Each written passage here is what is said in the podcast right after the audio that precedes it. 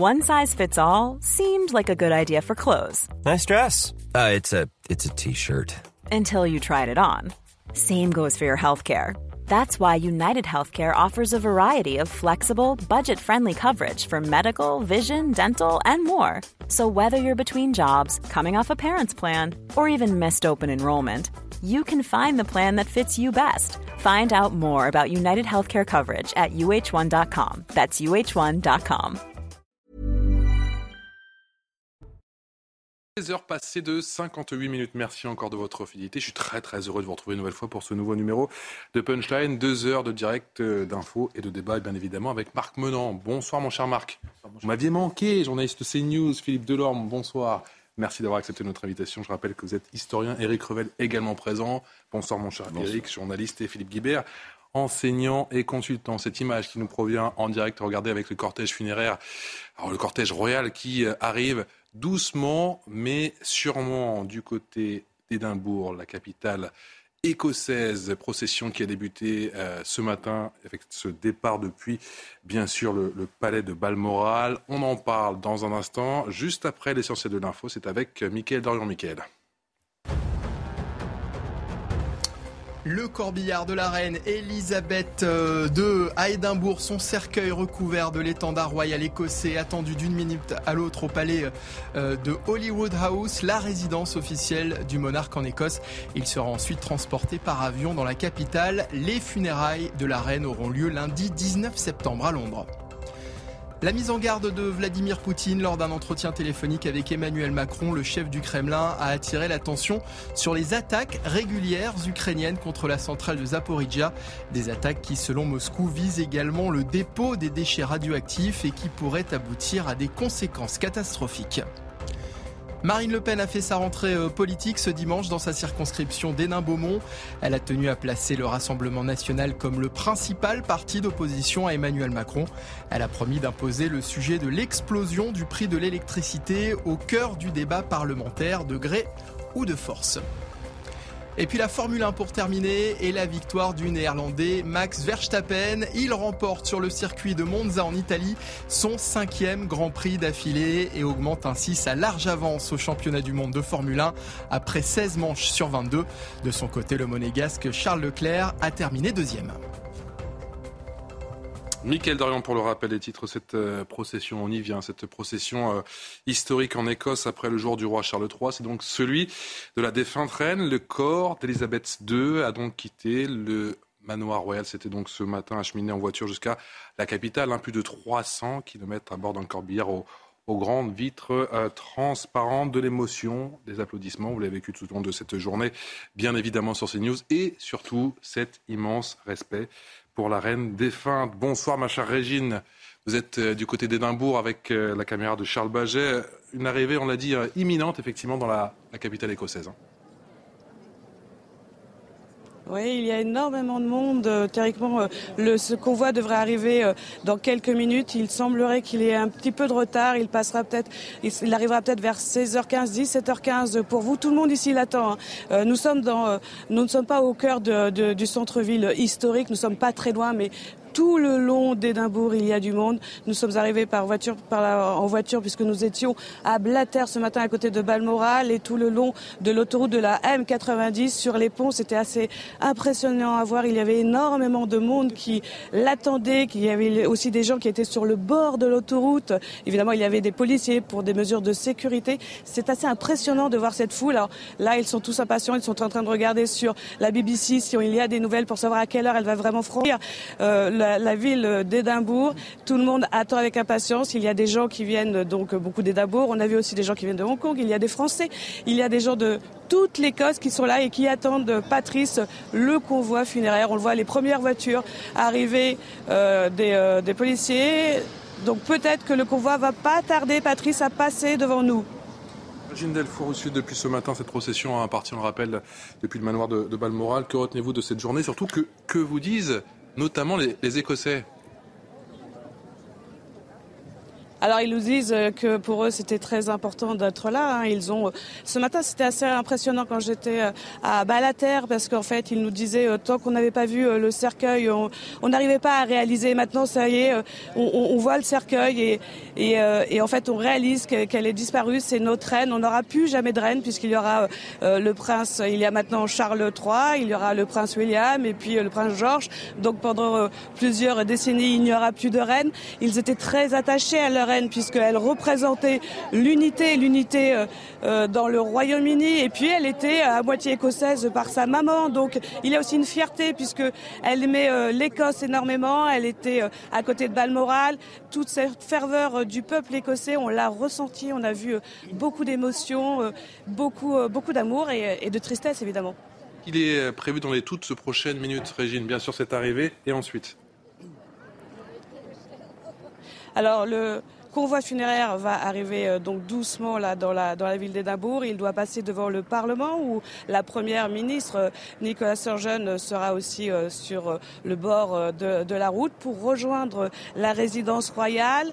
Demain, il y aura cette procession dans l'après-midi jusqu'à la cathédrale Saint-Gilles où une messe sera donnée en son honneur et le corps de la reine restera pendant 24 heures dans la cathédrale pour que les, tous les Écossais puissent lui rendre hommage avant de prendre l'avion en fin de journée pour euh, Londres et c'est la princesse Anne qui accompagnera le cercueil de la reine. Euh, rapidement, euh, ma chère Régine, alors que j'ai le sentiment, on va effectivement découvrir ces images en direct, que le, convoi royal est en train d'arriver effectivement dans la, capitale écossaise. Vous parlez de cette émotion, on a le sentiment que ces derniers jours l'émotion était contenue. Est-ce qu'elle était un petit peu plus palpable, si je puis dire, comme si aujourd'hui les Britanniques, les Écossais réalisaient? Oui, puisque c'est la première fois en fait qu'on voyait le cercueil hein, depuis qu'il est sorti du château de Balmoral. Donc euh, là, c'est, euh, on, le sent. Hein, là, les, les, les, Britanniques, les Écossais, euh, ils comprennent que la, reine est, est, décédée et que pendant, en fait, pendant des années, ils ont grandi avec cette reine. Hein. Il faut comprendre que la reine, elle est omniprésente. Elle est sur les timbres, elle est dans la monnaie, elle est partout. La reine, et, elle était ce, ce, symbole d'unité. tout le monde la connaît à travers le monde. C'est un symbole de fierté pour ce peuple. Et là, ils se rendent compte qu'ils ont perdu leur reine.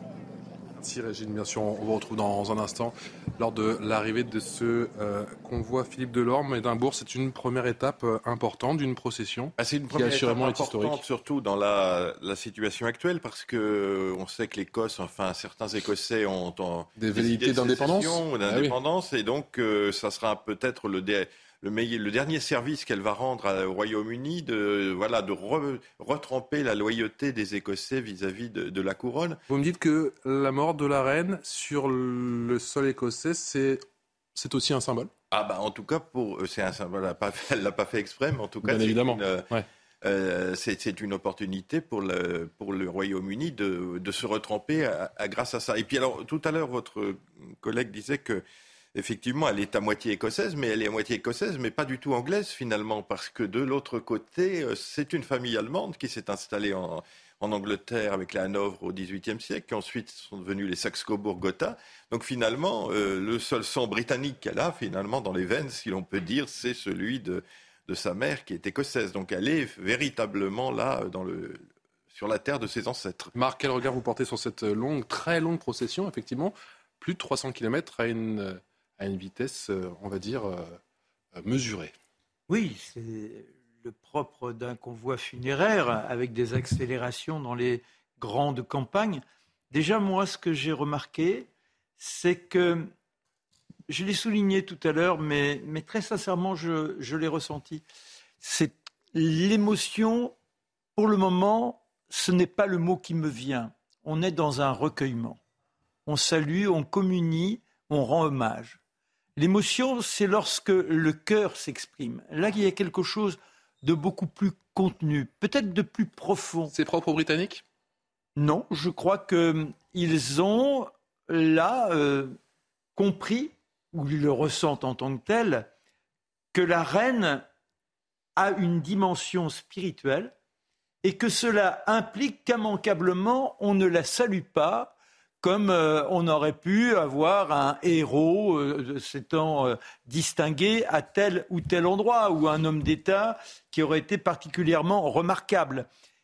elle représente la continuité, elle représente cette solidité, c'est pour tout à chacun, en, quelque sorte, son ancêtre qui est là, puisque depuis 1066, euh, depuis c'est 1066, euh, Guillaume le Conquérant. Conquérant oui. Hein? Oui, On, est, dans, une, dans une lignée royale, et ça, ça montre que il y a une identité. Et, Philippe a raison, et, Régine le disait aussi, elle est écossaise, et en plus, elle a eu des nurses écossaises. C'est-à-dire que cette mentalité très particulière de l'Écosse, dès son berceau, l'a en quelque sorte infiltrée.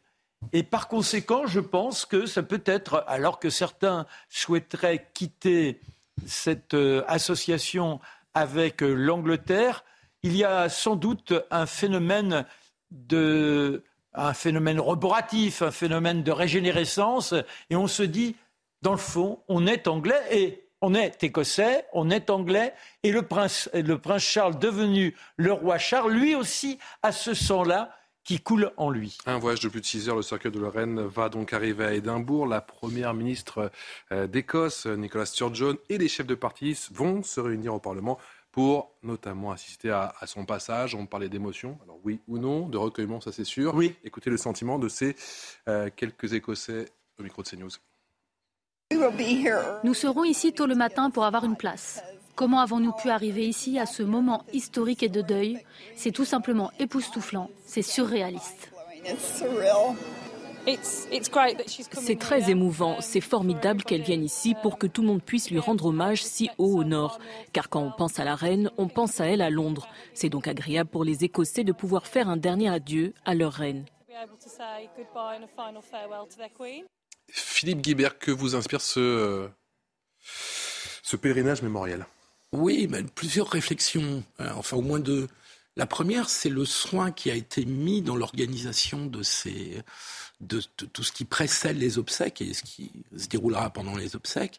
Et on peut, on peut simplement imaginer que la reine elle-même, puisqu'elle a supervisé, euh, toute l'organisation, euh, euh, qui, tout le protocole extrêmement précis qui, qui, succédait à son décès, on peut imaginer que la reine elle-même a réfléchi aussi à cette dimension politique de la traversée de l'Écosse. Et donc je, je suis à la fois très admiratif de ce protocole, de cette, euh, euh, de cette façon d'organiser presque politiquement. Euh, vous l'avez dit, l'Écosse a des fortes velléités d'indépendance ces dernières années, en particulier depuis le Brexit, mais ça a préexisté au, Brexit. Et puis en même temps, j'ai mon petit côté républicain, enfin pas qui est, qui est pas petit, qui est assez important, mon petit côté républicain et français qui ressort en me disant on n'en a pas fait autant pour la mort du général de Gaulle en France et que tout ce cérémonial euh, profondément monarchique nous est finalement, enfin mais en tout cas, finalement assez étranger et que euh, autant on peut avoir d'admiration pour la, le sens de la tradition des Britanniques, autant je suis surpris par l'ampleur de ce protocole, de cette mise en scène. Alors c'est vrai que ça a été la reine de l'image et finalement jusqu'au bout et jusque dans l'organisation des suites de son décès et du protocole de son décès, elle aura pensé à l'image. Je ne connais pas euh, du tout Édimbourg, je, vous dis la vérité, je ne suis jamais allé. On est sur le euh, fameux Royal Mile ou pas? Alors, Là, je suis incapable de vous dire à quel endroit on est, j'y suis allé une seule fois alors. On y soit encore. On n'est pas encore sur cette artère principale de la, de la vieille ville. Hein. Pas du château à euh, donc au, palais de mhm. qui veut dire d'ailleurs Holyrood, c'est une traduction du, du Scot, hein, qui est une des langues euh, avec le gaélique, qui est une des langues pratiquées encore en Écosse et qui veut dire la Sainte Croix, parce que selon la légende, le, roi David, euh, qui était le roi d'Écosse au XIIIe siècle, avait vu une croix lumineuse euh, dans mm. les bois d'un cerf pendant qu'il chassait. Et donc, on avait construit un monastère euh, dédié à la Sainte Croix, dont il ne reste d'ailleurs plus que des ruines à côté du, mm. de l'actuel palais de, d'Holyrood. Éric euh, Revel, que vous inspire cette journée, cette procession depuis ce matin On est dans la continuité? Ben, Une longue procession pour un long règne.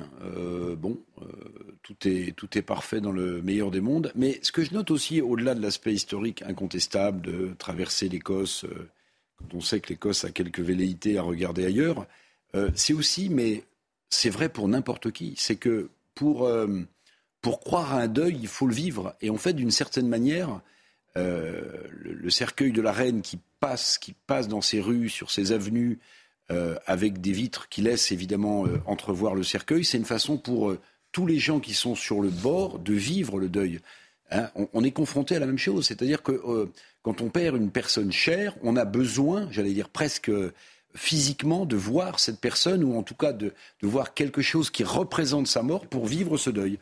Ben, d'une certaine manière, je pense aussi que cette longue procession sur 300 km, depuis Balmoral jusqu'à Édimbourg, c'est aussi une façon pour... Et certains l'ont dit, hein, euh, on, voit le cercueil, alors on prend conscience de ce qui vient de se passer. C'est une façon de vivre un deuil, parce qu'il ne faut jamais oublier, il y a cet aspect psychologique. Si on ne vit pas un deuil, euh, c'est très compliqué de faire son deuil. Philippe Delorme, dans quelle mesure ces, images inscrivent, elles inscrivent un peu plus justement cette, cette monarchie, cette royauté britannique dans l'histoire? Bah écoutez, euh, pour revenir sur l'histoire du deuil, c'est vrai que la semaine prochaine, pendant quatre jours, il, y va, il va y avoir des, des, millions de personnes qui vont défiler devant le cercueil. Donc effectivement, ils vont pouvoir faire leur deuil. À Westminster, euh, Oui, là, on a, alors c'est vraiment 70 ans de règne, c'est quelqu'un qui s'est engagé dans son, dans, sa, dans son adolescence, je dirais, à, à servir jusqu'au ses derniers souffles.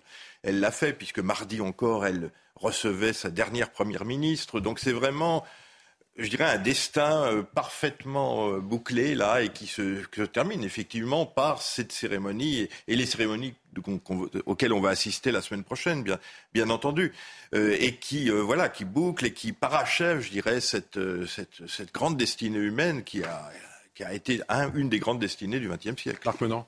Ben, J'aimerais rebondir sur deux choses destin, destinée humaine, et puis le côté républicain de Philippe. Et français.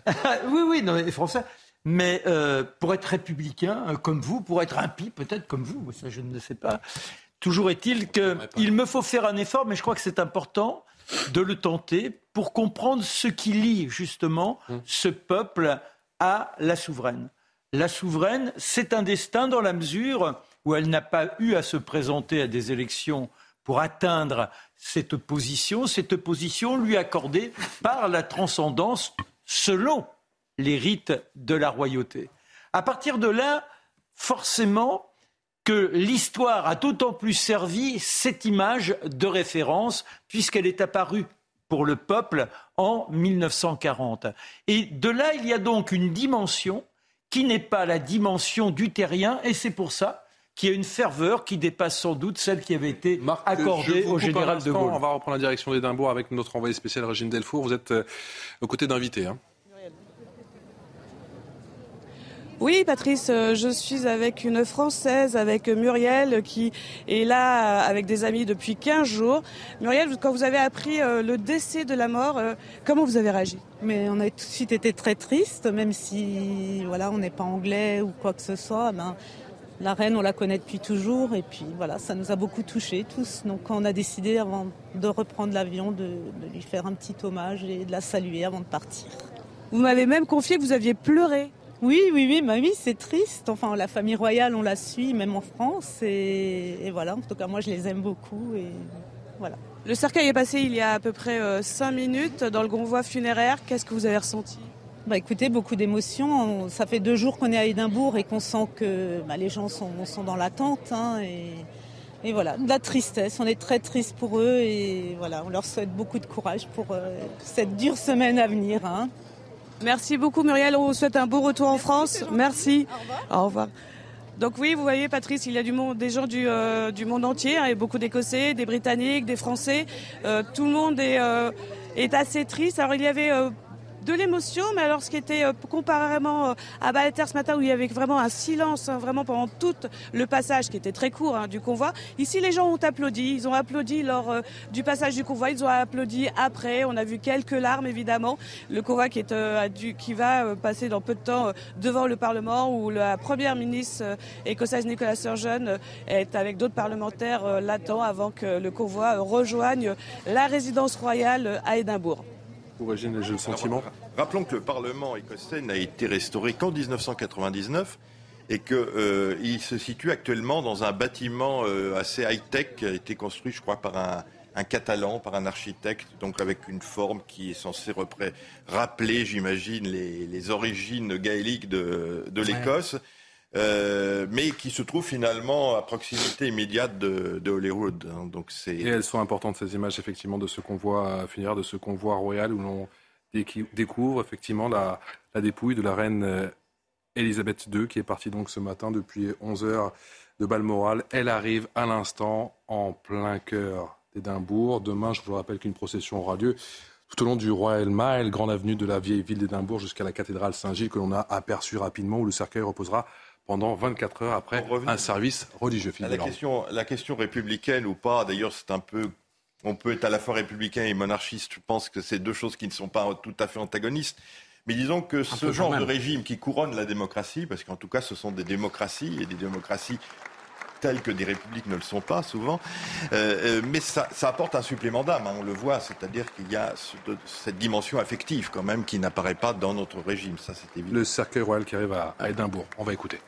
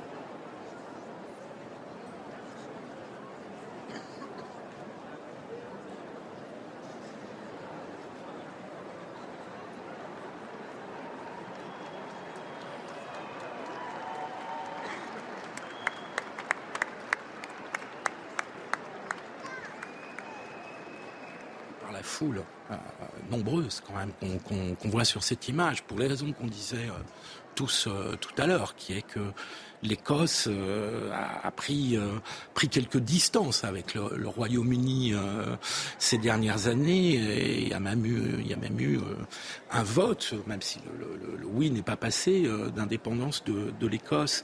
Et là, ce qui est frappant, c'est quand même cette foule euh, nombreuses, extrêmement respectueuses, extrêmement silencieuses, comme on peut l'entendre.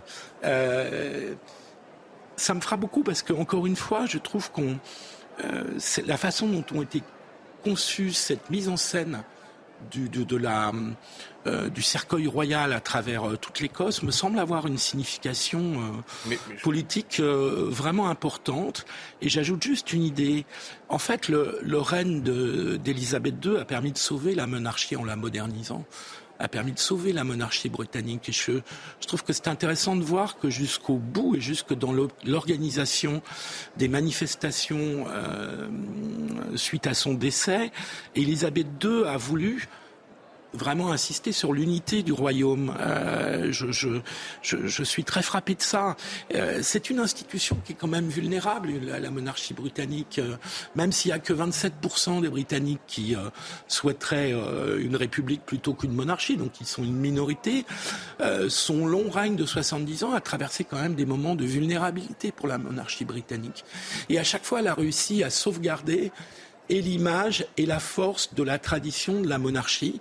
Euh, et donc jusque dans l'organisation de ces, de ces obsèques et de, de ces hommages, je trouve qu'elle a eu une volonté politique forte de maintenir cette tradition monarchique à laquelle on peut être moins sensible, nous ici, à laquelle je suis moins sensible, mais qui est néanmoins impressionnante. Philippe Delorme, que l'on soit royaliste ou pas, les Britanniques ont l'air quand même attachés à leur reine. Oui, vous et, comment? et, d'ailleurs, le, parti indépendantiste écossais est officiellement royaliste, c'est-à-dire qu'en fait, ils se disent, ils disent, on serait en, union, euh, en union personnelle, en quelque sorte, comme le Canada a, lavé la reine. Le Canada est quand même, euh, même dans le Commonwealth. Oui, mais avec la reine comme, euh, enfin avec le roi aujourd'hui comme souverain. Donc, en fait, l'Écosse indépendante pourrait très bien garder Charles III comme, euh, euh, comme, euh, comme chef d'État, comme souverain. C'est effectivement le programme officiel du parti indépendantiste, même s'il y a mhm. beaucoup quand même de républicains parmi eux. Mais c'est vrai que c'est 50-50. Hein, en Écosse, oui. Même pas, enfin,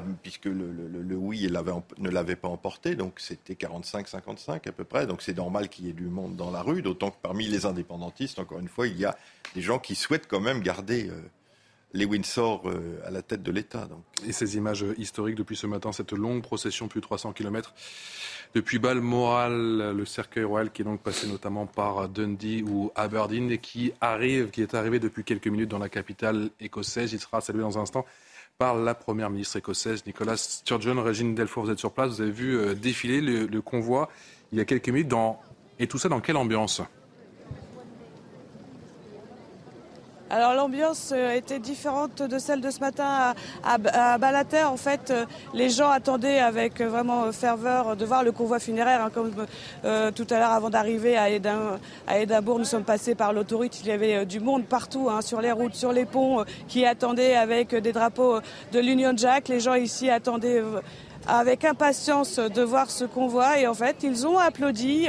Il n'y a pas eu de jeté de fleurs hein, comme euh, il avait été demandé pour des, raisons de sécurité, mais ils ont tous applaudi. On les a entendus aussi applaudir à la fin, même quand on ne voyait plus le cercueil, ils applaudissaient. Là ils commencent à tous à repartir. Hein. Les gens rentrent chez eux. Certains euh, vont prendre euh, l'avion ou le train puisque vous le savez Patrice, ils viennent un peu de partout. Ils sont venus de partout pour ce premier hommage, ce premier hommage en Écosse, une chose très importante pour les Écossais puisque euh, la reine était à moitié écossaise. Elle aimait l'Écosse, elle aimait euh, ce pays et pour eux, euh, la reine était avant tout la reine d'Écosse. Régine Delfour avec les images de Charles Baget, Philippe Delorme. Rappelons peut-être que finalement en 1603, lorsque l'Écosse et l'Angleterre se réunissent définitivement, c'est le roi d'Écosse, Jacques VI, qui devient Jacques Ier d'Angleterre. Donc finalement, ce sont des Écossais qui ont en quelque sorte annexé l'Angleterre, puisque c'est un roi d'Écosse qui est devenu roi d'Angleterre. Je peux persuader que les Anglais voient ça comme ça. Peut-être, mais depuis, euh, voilà, depuis les choses sont tournées autrement. Mais à l'origine, c'est vrai que c'était le fils de Marie Stuart, qui a d'ailleurs vécu dans ce château d'Hollywood. Euh, et aussi d'ailleurs un roi français, puisque le futur Charles X euh, a vécu à Hollywood pendant la Révolution, et il y a revécu en 1830 lorsqu'il a été chassé du trône pendant deux ans. Donc c'est aussi pour les Français un lieu, un lieu d'histoire. Justement, le corbillard qui, on le voit effectivement sur ces images en direct, est arrivé à destination dans ce euh, palais d'Holly Road House. Euh, à quoi il correspond? Quelle est, le, quelle est la symbolique de ce palais? C'était le palais des rois d'Écosse, donc jusqu'à, comme je disais, 1603, lorsque l'union se fait avec l'Angleterre. Euh, ensuite, eh bien, il est devenu effectivement un palais, un palais comme les autres, mais à l'origine, c'est c'est quand même, comme je, disais tout à l'heure, l'emplacement d'un monastère hein, qui a été construit au XIIe siècle euh, à l'honneur de la Sainte Croix. Donc euh, Holy Road, ça veut dire Sainte Croix en, écossais. Et donc euh, c'est pour les Écossais un lieu vraiment central. Hein, lorsque la fameuse pierre de Scone, qui est la pierre du destin, qui était la pierre sur laquelle les rois d'Écosse ont été était autrefois euh, sacré, euh, avait été volé à Westminster, il y avait toute une histoire. C'est là qu'on l'avait rapporté, que les indépendantistes l'avaient rapporté dans, dans, des ruines de, ce, de, cette, de, cette, abbaye. Donc c'est vraiment le lieu central de la, de la mémoire euh, nationale écossaise. Bien on sait si la reine s'y plaisait ou elle préférait... Alors, elle y vivait au moins, constitutionnellement, au moins une semaine par, par an, sans doute plus, bien il y a, il y a eu. elle préférait Balmoral, on imagine. Balmoral était sa résidence personnelle, mais euh, on avait pensé à un moment à ce qu'un membre de la famille, probablement la princesse Anne, donc la fille d'Élisabeth II, réside en permanence en Écosse, devienne une espèce de vice-reine euh, d'Écosse qui aurait permis d'avoir une présence euh, permanente de la famille. Puis ça ne s'est pas fait pour le moment. Et qui était le duc d'Édimbourg? Et le duc d'Édimbourg, bien sûr, avait un titre écossais, mais ils ont tous, même, enfin, ils ont tous un titre écossais, un titre gallois et un titre anglais. Hein mais je rappelle donc Philippe était le duc d'Édimbourg. Ah, le duc d'Édimbourg, bien sûr, était le, mari d'Élisabeth. Donc il avait un attachement, et puis il avait été élevé en Écosse. Il avait été dans une école. Euh, dans une école un petit peu musclée. Euh, où, on, où, on, retrouva Charles qui le vécut beaucoup moins bien. Et c'est là d'ailleurs que leur rencontre s'effectue, en Écosse aussi, puisque c'est en visitant cette école, lorsqu'elle n'a que 10 ans, malheureusement, l'école en question est touchée par une épidémie d'une maladie bénigne, mais enfin, le roi tient à ce que sa fille, ses deux filles, soient à l'écart de la potentialité de se retrouver fauchées par la fièvre. Et on demande à ce jeune garçon qui se distingue au quotidien, il est brillantissime, cette capacité au sport et à mener les camarades dont il fait l'admiration, très brillant également à l'école. Et ce qui est étonnant, c'est que dans ce monde où la désobéissance est souvent punie, Je dirais que c'est une sorte de rebelle. Et pour autant, on lui demande à lui d'être le chaperon des deux princesses le temps de la journée et elle a un véritable coup de foudre. Et on va observer quelques minutes de silence alors qu'effectivement le cercueil est en train de rentrer au palais.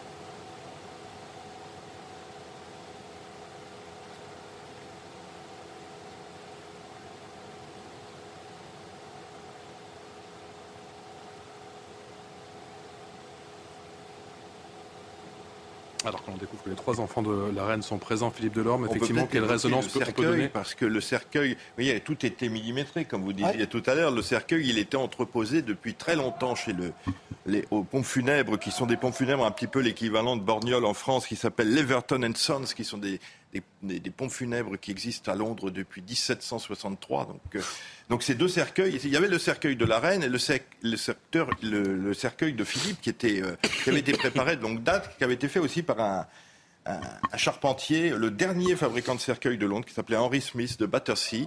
Et donc ils étaient entreposés là, chez ce, dans ce, cette, entreprise de pompes funèbres en attendant. Euh, et d'ailleurs, il possède également, cet entrepreneur de pompes funèbres, un cercueil de secours, entre guillemets, qui, en cas de mort subite d'un membre de la famille, pourrait servir. Donc, c'est des cercueils en, chêne anglais. Alors, je crois que Marc avait une, anecdote, mais alors je ne sais plus si c'est euh, le même bois que pour les précédents rois, mais enfin, il y avait un chêne spécial. C'est-à-dire que, voilà, pour le roi George V et pour le roi George VI, un chêne qui était dans toute la force de sa splendeur et de ses ans, a été sacrifié afin que l'on puisse réaliser le cercueil et de Georges V et ensuite de Georges VI. Quand on connaît, quand on connaît, voilà, le contenu potentiel de cercueil en un chêne, peut-être que c'est à nouveau ce bois-là qui a permis de réaliser la dernière demeure de la reine et de Philippe. Est-ce que effectivement euh, cette, procession, cette semaine de deuil va rentrer dans une toute autre dimension? Mardi soir, on rappelle qu'il y aura le transfert à Londres et que le, cercueil sera exposé ce mercredi à Westminster. À Westminster à partir je pense que la dimension vraiment colossale va commencer à partir des quatre jours là d'exposition à Westminster Hall. On l'avait vu en 2002, il y a 20 ans, au moment de la mort de Queen Mum, hein, la reine mère, la mère de la de la reine Elisabeth, qui était, euh, il y avait eu 200 000 personnes. Où là, je pense qu'on peut multiplier par 10 au moins hein, le nombre de personnes qui vont vouloir. Ça va être ouvert 23 heures sur 24. Hein, ça, 23 heures sur 24. On va pouvoir défiler. Au public. Euh, je pense qu'il faut compter peut-être de 2 millions de personnes. Je pense que je je ne serais pas, je serais pas démenti. Et on va direction justement Westminster Hall avec l'un des envoyés spéciaux de CNews. Bonsoir mon cher Florent Tardif, vous avez suivi cette procession tout au long de cette journée. On rappelle que mercredi, euh, du côté de Londres, la dépouille de la reine sera publiquement exposée, comme l'a rappelé Philippe Delorme, 23h sur 24. Oui, tout à fait. Euh, on attend euh, ici euh, la venue du, cercueil de la reine qui sera transporté par la Royal Air Force en fin d'après-midi mardi. Il sera déposé dans un premier temps dans cette salle au sein de Buckingham Palace qu'on appelle la Bow Room et sera transporté ensuite dans un second temps lors d'une procession militaire. Ça sera mercredi dans l'après-midi depuis Buckingham Palace. Il transitera lors de cette procession militaire via la grande artère qui mène au palais The Mall avant d'être transporté ici euh, dans cette rue euh, qui s'appelle le Parliament Street, la rue euh, du Parlement. Et comme vous le faisiez, vous y faisiez référence à l'instant, ce cercueil sera exposé à partir euh, de mercredi après-midi euh, dans euh, l'une des plus grandes salles de Westminster, qui est le hall de Westminster, qui date du XIe siècle. C'est à partir de ce moment-là que le cercueil de la reine sera visible plus de 23 heures sur 24 pour l'ensemble de la population. Il sera visible pendant quatre jours avant d'être transporté de nouveau depuis cette grande salle au sein de ce Parlement quelques dizaines de mètres à peine euh, plus loin jusqu'à l'abbaye euh, de Westminster. C'est euh, dans cette abbaye, cela a été choisi par la reine avant son décès, que se dérouleront les funérailles de cette dernière? Ça sera à vivre bien évidemment en direct sur CNews à partir de lundi prochain, 11h. Merci beaucoup Florian pour toutes ces précisions. Florian Tardif avec les images pour CNews signé Timo Marcheteau. Philippe.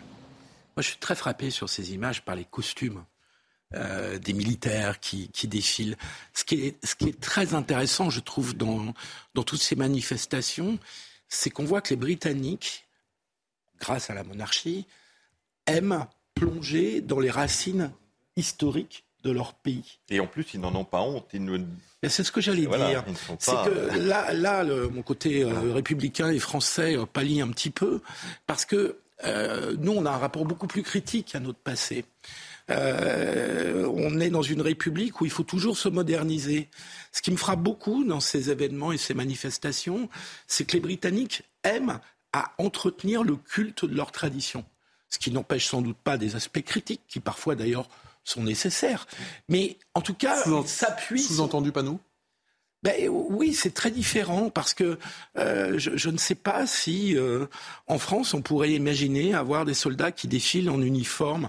Alors vous allez me corriger selon les cas du 18e ou du 17e siècle. Philippe, vous qui avez côtoyé les ors du pouvoir, la République est aujourd'hui euh, sous les auspices de la royauté. Bah, les gardes républicains avec leurs plumes. Tu l'as un peu cherché, Philippe. Cher ami, cher ami, détrompez-vous. Euh, les ors de la République sont bien de la République. L'hôtel mmh. Matignon a été conçu, c'est 1934 sous la Troisième République. Oui, mais enfin, c'était quand même l'hôtel particulier du prince de Monaco avant. Enfin, c'est quand même des, bâtiments qui De Gaulle détestait l'Élysée parce que ça avait été un, palais aristocratique, un, peu libertin, je crois. Il voulait aller à Vincennes, qui remontait au Moyen Âge. Alors et aux Invalides. Il, voulait aussi aller. Il a aussi envisagé les Invalides. C'est vrai qu'en France, on est, on est toujours à, condamnation du passé, on se flagelle, euh, voilà. Enfin, Versailles, euh, Versailles, c'est l'un des lieux les plus visités oui, quand même. Oui, mais pas, pas nécessairement par les Français. non, mais enfin là, quand vous avez quelque chose à Versailles, les gens se rendent à Versailles. L'image de Louis XIV, il y a une sorte d'omniprésence de ce monarque qui pourtant n'a pas été le plus populaire. Euh, enfin qui n'a pas fini très populaire. Non, mais voilà. Un des plus discutables et contestables sur la fin de son règne. Mais, mais je suis d'accord. Non, mais ce qu'il a fait aux protestants. Mais c'est parce que je suis, c'est parce que je suis en train de vous dire. Je dis justement l'image qui néanmoins aujourd'hui Louis XIV, alors que on est plus. Que Napoléon est beaucoup plus présent dans notre mémoire nationale.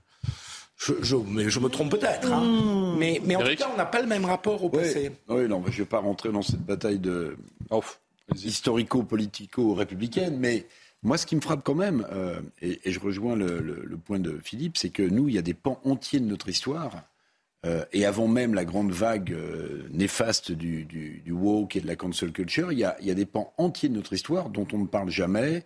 on ne sait jamais si on peut s'appuyer dessus, etc. En fait, elle incarne bien ça, la reine et, et Charles III, c'est-à-dire l'unité et la souveraineté de la nation. Moi, ça me frappe parce qu'on on, en parlait, mais vous voyez, aujourd'hui, euh, nonobstant le fait que la Grande-Bretagne ait quitté l'Union européenne, hum. mais il n'empêche que nous, nous ne parlons, ou le chef de l'État français ne parle que de souveraineté européenne.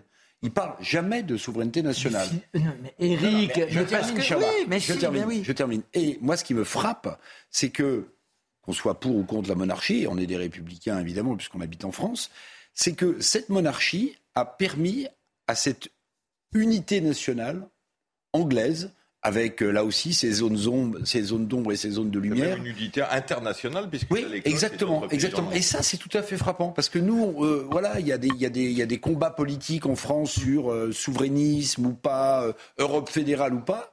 Les Anglais, quelles que soient les crises, et ils en ont vécu beaucoup à l'intérieur de la famille, mais aussi on en parlait hier, ils vivent une crise économique qui est beaucoup plus forte que celle qu'on vivre. qui est terrible. Bien sûr. Eh bien, eh bien j'ai le sentiment, je ne suis pas un expert, vu de loin, mon cher Marc, oui, mais votre vue que, trop... que cet amer-là, il est il est immuable. parce que les luttes Et politiques. C'est un plus de la monarchie. oui, parce que les luttes politiciennes sont extrêmement humaines et se vivent à l'étage au-dessous. Oui. Bah, Alors que la reine incarne cet espace indicible entre la transcendance et l'humain, C'est pour ça d'ailleurs qu'elle ne doit pas euh, sa place à une élection. Il n'y a pas de déchirure par rapport à ça. Mais Il y a on une dit la sorte même chose, d'unanimité. on dit la même chose. Pour être Oui, plus, oui. prosaïque, plus prosaïque, c'est comme dans un match de foot, l'arbitre, il appartient à aucune des équipes et il peut se permettre effectivement de... Une métaphore qui Pas peut être le oui. statut du président de la République. Ah Allez, non, priorité absolument au direct. Le, chef d'une équipe. le Oui. cortège royal qui est donc, que vous l'avez vécu en direct sur CNews, arrivé à, à Édimbourg. Le transfert pour Londres aura lieu ce mardi soir. Mercredi, la dépouille de Lorraine sera, comme l'a dit Florian Tardif, euh, publiquement exposée pendant quatre jours à Westminster Hall, où l'on retrouve justement encore une fois Florian Tardif. Pourquoi ce choix de Westminster? C'est un choix euh, personnel de la reine, choix euh, important, symbolique de la part de, la souveraine défunte. Alors pourquoi c'est un choix important et symbolique? Tout simplement parce que les funérailles qui vont se dérouler au sein euh, de l'abbaye de Westminster lundi prochain, euh, ce- ces funérailles ne s'étaient euh, plus euh, déroulées au sein de cette abbaye euh, depuis 1760 pour un monarque euh, britannique. Il faut remonter à ce moment-là à euh, aux funérailles de, de George II. À partir de George III, les funérailles étaient euh, organisées à Windsor euh, dans euh, un contexte beaucoup plus intime au sein de la, chapelle Saint-Georges et c'est un choix euh, personnel de la reine qu'elle a fait lorsqu'elle était encore vivante d'organiser ses funérailles au sein de l'abbaye de Westminster. Pourquoi? Tout simplement parce que cette abbaye est l'endroit où l'ensemble des têtes couronnées donc du royaume sont couronnées depuis Guillaume le Conquérant et 1066. Ça c'est la première explication et la deuxième explication c'est que la reine euh, souhaitait euh, que l'on puisse euh, communier à sa mort collectivement, que l'ensemble de la population puisse assister justement à ces funérailles qui auront lieu lundi prochain. Florian Tardif avec euh, Antoine faut C'est aussi, la nécropole, c'est un peu le Saint-Denis hein, euh, anglais, c'est-à-dire c'est là où sont enterrés à la fois les, les rois, les reines, les, les- les grands hommes de, de, de, de- de- de l'Angleterre. Et puis il faut bien voir, alors on reparlait de Guillaume le Conquérant, euh, qui était un Français, enfin un Normand. Et Oui, Normand. Westmus- euh, Westminster, c'est Westmoutier, c'est le, le- c'est le monastère de l'Ouest hein, à l'origine, et on parlait français à l'époque. hein. D'ailleurs au Moyen Âge, on disait Westmoutier et non pas Westminster. hein. Donc c'est aussi un lien qui nous rapproche de l'Angleterre. Dans quelle mesure ces funérailles, justement, peut-être historiques, c'est sûr, mais peut-être les plus grandes de l'histoire, Philippe Delorme, vont faire encore un peu plus passer euh, cette monarchie britannique dans une autre dimension? Bien, Il y avait déjà eu le, le Oui, couronnement de la reine qui avait été Oui, je retentissant. pense que ça sera l'événement euh, retransmis euh, qui sera le plus re- regardé euh, à la télévision, peut-être par la moitié de la population mondiale. Enfin, ça, ça, et plus, jamais il y aura un événement de cet ordre-là. Enfin, ce sera vraiment l'événement peut-être de, de toute l'histoire du monde euh, qui re- regroupera le plus, le plus de, de- de personnes. On, on retrouvera jamais l'alchimie d'un euh, On parlait de De Gaulle tout à l'heure, ça serait un petit peu De Gaulle qui aurait vécu jusqu'à aujourd'hui en quelque sorte. hein. C'est-à-dire quelqu'un qui aurait participé à la Seconde Guerre mondiale et qui aurait euh, poursuivi euh, sa carrière jusqu'à aujourd'hui. Donc là, on est vraiment dans une dimension euh, euh, absolument euh, inouïe. hein. Et donc, évidemment, la monarchie anglaise va repartir dans quelque chose de beaucoup plus classique avec, euh, avec son fils. Mais si je peux me permettre, j'ajouterais aussi que peut-être au-delà de la personnalité de, de son règne, ce qui fait aussi que cet événement euh, euh, est exceptionnel et peut-être, vous dites, le plus important, c'est qu'aussi, d'une certaine manière, ça clôt définitivement le XXe siècle, en Oui. réalité. Et là, je note aussi, même si les personnages n'ont pas la même dimension, que Mikhail Gorbatchev, euh, d'une certaine manière, a clos aussi, lui, euh, cette page énorme de l'URSS devenue euh, la Russie, dont on porte aujourd'hui encore avec la guerre en Ukraine, euh, évidemment les, les dommages collatéraux, mais d'une certaine manière, me semble-t-il, je m'interrogeais, je me dis, mais pourquoi autant de ferveur, y compris dans des pays qui ne sont pas forcément monarchistes Parce qu'en en fait, il me semble que ça clôt définitivement un siècle dans lequel il y a eu énormément euh, de, de- de choses, de, de, guerres quand même, euh, mondiales, et d'une certaine manière, elle a Elle avait déjà un pied dans le 19e Oui. siècle avec Churchill. par oui, exemple, oui, elle avait un pied, puisque c'est a la première fois qu'elle le qu'elle qu'elle reçoit la démission d'un Premier ministre, si je me souviens bien. Mais moi, je, je pense que c'est ça. Oui, Elle mais c'est un chapitre que... énorme. Non, mais vous avez raison, mais si on, on essaie d'aller chirurgicalement parlant un tout petit peu plus loin, elle est dans l'histoire, l'histoire du monde. C'est-à-dire que au moment de la guerre de 40, les actes qui sont les siens sont d'un symbolisme invraisemblable et ça concerne au-delà de son peuple. et elle incarne un esprit de résistance. Elle incarne le défi. Enfin, avec, avec son père. non, mais bien sûr. Non, non, mais. c'est eux qui ont.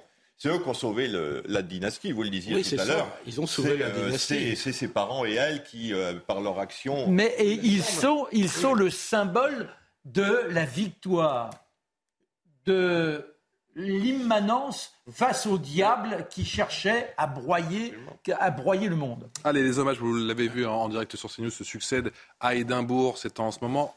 Patience, mon cher Philippe. Priorité au terrain. À Édimbourg, je vous disais en ce moment.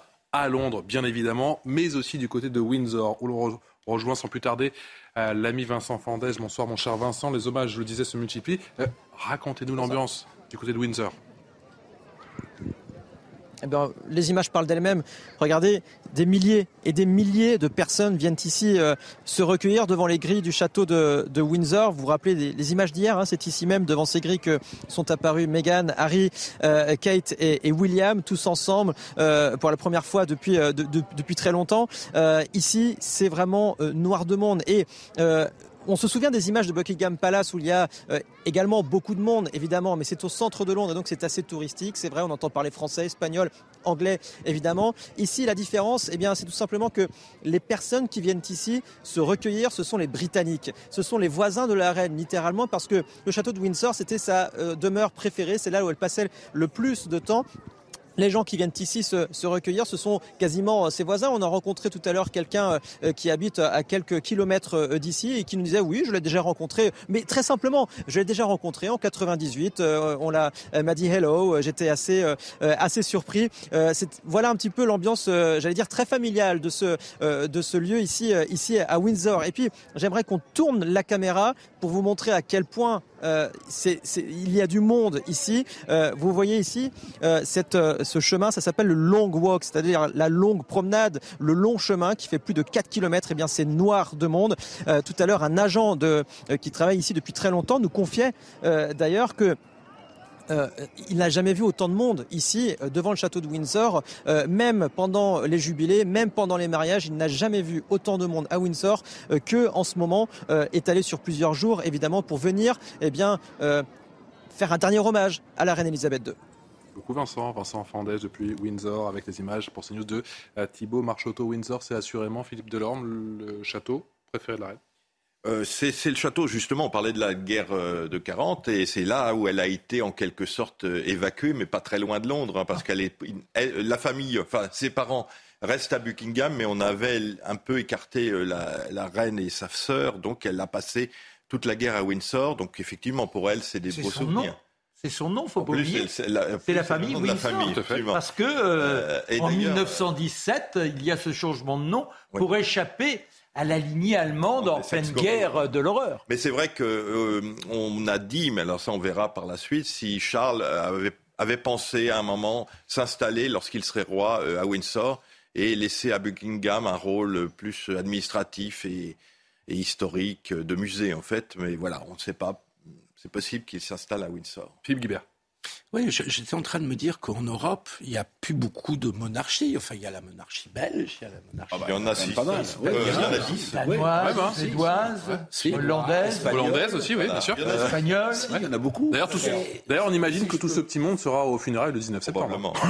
Philippe. Et donc, je trouve que parmi ces monarchies européennes, la monarchie britannique a écrasé en termes de notoriété, en termes de, de popularité, euh, toutes les autres monarchies qui finalement sont assez discrètes voire dans certains cas qui sont en difficulté. La monarchie espagnole a traversé une, une grave crise avec la, le, renoncement ou l'abdication de, de, de, de, Juan Carlos. Et donc je, trouve que c'est grand, euh, la grande réussite politique euh, d'Élisabeth II d'avoir maintenu à flot et même euh, revivifier cette monarchie, alors même qu'elle a subi des crises. Elle-même, elle produit d'une, euh, certes du décès de son père. Vous dites à, la, question, euh, la monarchie, ça sert à quoi? Elle répond à la question justement? Oui, en tout cas. d'avoir traversé le siècle comme ça, ça répond à la question? Elle a réussi à sauvegarder une institution qui n'était pas forcément dans le sens de l'histoire. C'est mmh. ça que je voulais dire. Mmh. Et qu'elle a réussi à même la renforcer en devenant la reine de l'image, en surmontant toutes les crises, soit politiques, soins internes à la famille royale qui ont quand même été nombreuses. Son moment d'impopularité, c'est après la mort de, Diana, euh, la mort accidentelle de Diana, où elle met un petit peu de temps à réagir bah, et à se mettre à l'unisson de son peuple et de l'émotion de son peuple. Mmh. Mais en tout cas, sur l'ensemble de son règne, elle, a elle aura réussi à renforcer une institution monarchique qui euh, paraissait condamné par le sens de l'histoire et qui là sort le renforcé. sens de l'histoire a beaucoup, a beaucoup de variations. dans J'ajoute un point. J'ajoute un dernier point. Euh, on dit toujours, nous en France, on a coupé la tête d'un roi, mais les Britanniques aussi, hein, oui, oui. en 1600, oui, euh, au premier, voilà. Et il y a ensuite une autre révolution Hein, donc, voilà. donc il y a eu une guerre civile et puis ils ont restauré la monarchie. Nous, on s'est jamais remis la monarchie française, ne s'est jamais remise de la Révolution française et de la, de la mort de Louis XVI parce qu'il y a eu une restauration monarchique après Napoléon Bonaparte, mais la monarchie française, elle est morte en 1848 sous les coups de boutoir d'une révolte populaire et du mouvement bonapartiste avec Louis-Napoléon Bonaparte. Donc c'est impressionnant cette euh, tradition britannique. Marc, ensuite Eric. Oui, non, mais c'est pourquoi la force de cette monarchie-là et l'amenuisement des autres. Déjà parce que, que ce soit la monarchie française ou la monarchie anglaise, les rois étaient thaumaturges. Donc il y avait cette dimension qui a imprégné les âmes. Et même aujourd'hui, on est devenu athée pour beaucoup, on etc. Mais il y a quelque chose qui nous lie au passé et qui donne une sorte de force morale à quelqu'un qui est adoubé même si ce, n'est que, si ce ne sont que des mots. Et c'est ça, sans doute, qui permet, et sans parler du fait que la reine d'Angleterre et du Commonwealth, elle régnait sur un tiers du monde. Alors que, bon, euh, quelle que soit la puissance de la Hollande et autres. On reconnaît, Marc, qu'elle elle a réussi a donné une force à la monarchie britannique, alors même que la puissance britannique était plutôt en déclin. Oui, mais, mais où tu as raison, Philippe, c'est que tout à l'heure, tu évoquais tous les drames personnels. Et dans tous ces drames, elle n'a pas fléchi. Absolument. Et ça, c'est extraordinaire. Vous avez quelqu'un qui ne peut jamais être vaincu. Alors même en 92. on a nos emmerdes, on est là, on ne tient pas. Hum. Elle, elle est capable, elle est inflexible. La, mort de Diana qu'on lui reproche, c'est justement parce qu'elle est restée en même temps le seul élément ferme dans un, une nation qui partait dans, une toujours espèce, dans une espèce d'hystérie un petit peu mièvre. Hein. Euh, alors c'était peut-être un manque de cœur, on dira, mais en tout cas, voilà, elle était le la force. Le rock la et la force euh, immuable. Eric Revel. Non, mais ce qui, euh, Marc a commencé à l'aborder, mais ce qui fait surtout, à mon sens, la, la force de la monarchie euh, anglaise par rapport à toutes les autres, Finalement, la seule qui aurait pu lui contester ce rôle-là, c'est la monarchie française, si on n'avait pas coupé la tête du roi en 90. Mais pour une raison très simple. il y a eu Pour une raison très simple. Oui, mais c'est un hasard, Non, mais pour une raison très simple, c'est l'histoire de ces monarchies et la puissance des empires coloniaux. Mmh. Et la seule monarchie qui aurait pu, à mon sens, contester, c'est pas faire offense aux Danois, aux. Suédois, aux Belges, euh, même s'ils ont eu un empire colonial aussi, les Belges, mais c'était la monarchie française parce qu'on avait à la fois cette histoire royale et puis cet empire euh, colonial qui euh, nous donnait. Mais je, crois que le pire, le pire péché pour un historien, c'est le déterminisme, hein, de dire les choses, il y a un sens de l'histoire et les choses auraient dû se passer comme ça. Finalement, au XIXe siècle, à plusieurs reprises, il y a des hasards malheureux qui font que euh, les essais en 1830 ça aurait pu se passer autrement si Charles X n'avait pas été aussi maladroit. En 1848, il aurait suffi que Louis-Philippe soit un tout petit peu plus ferme pour rester au pouvoir. Euh, si il en 1870, le Second Empire aurait préfiguré la, la Ve République avec une monarchie parlementaire qui s'instaurait. Donc finalement, euh, voilà, il y a eu des, des rendez-vous manqués.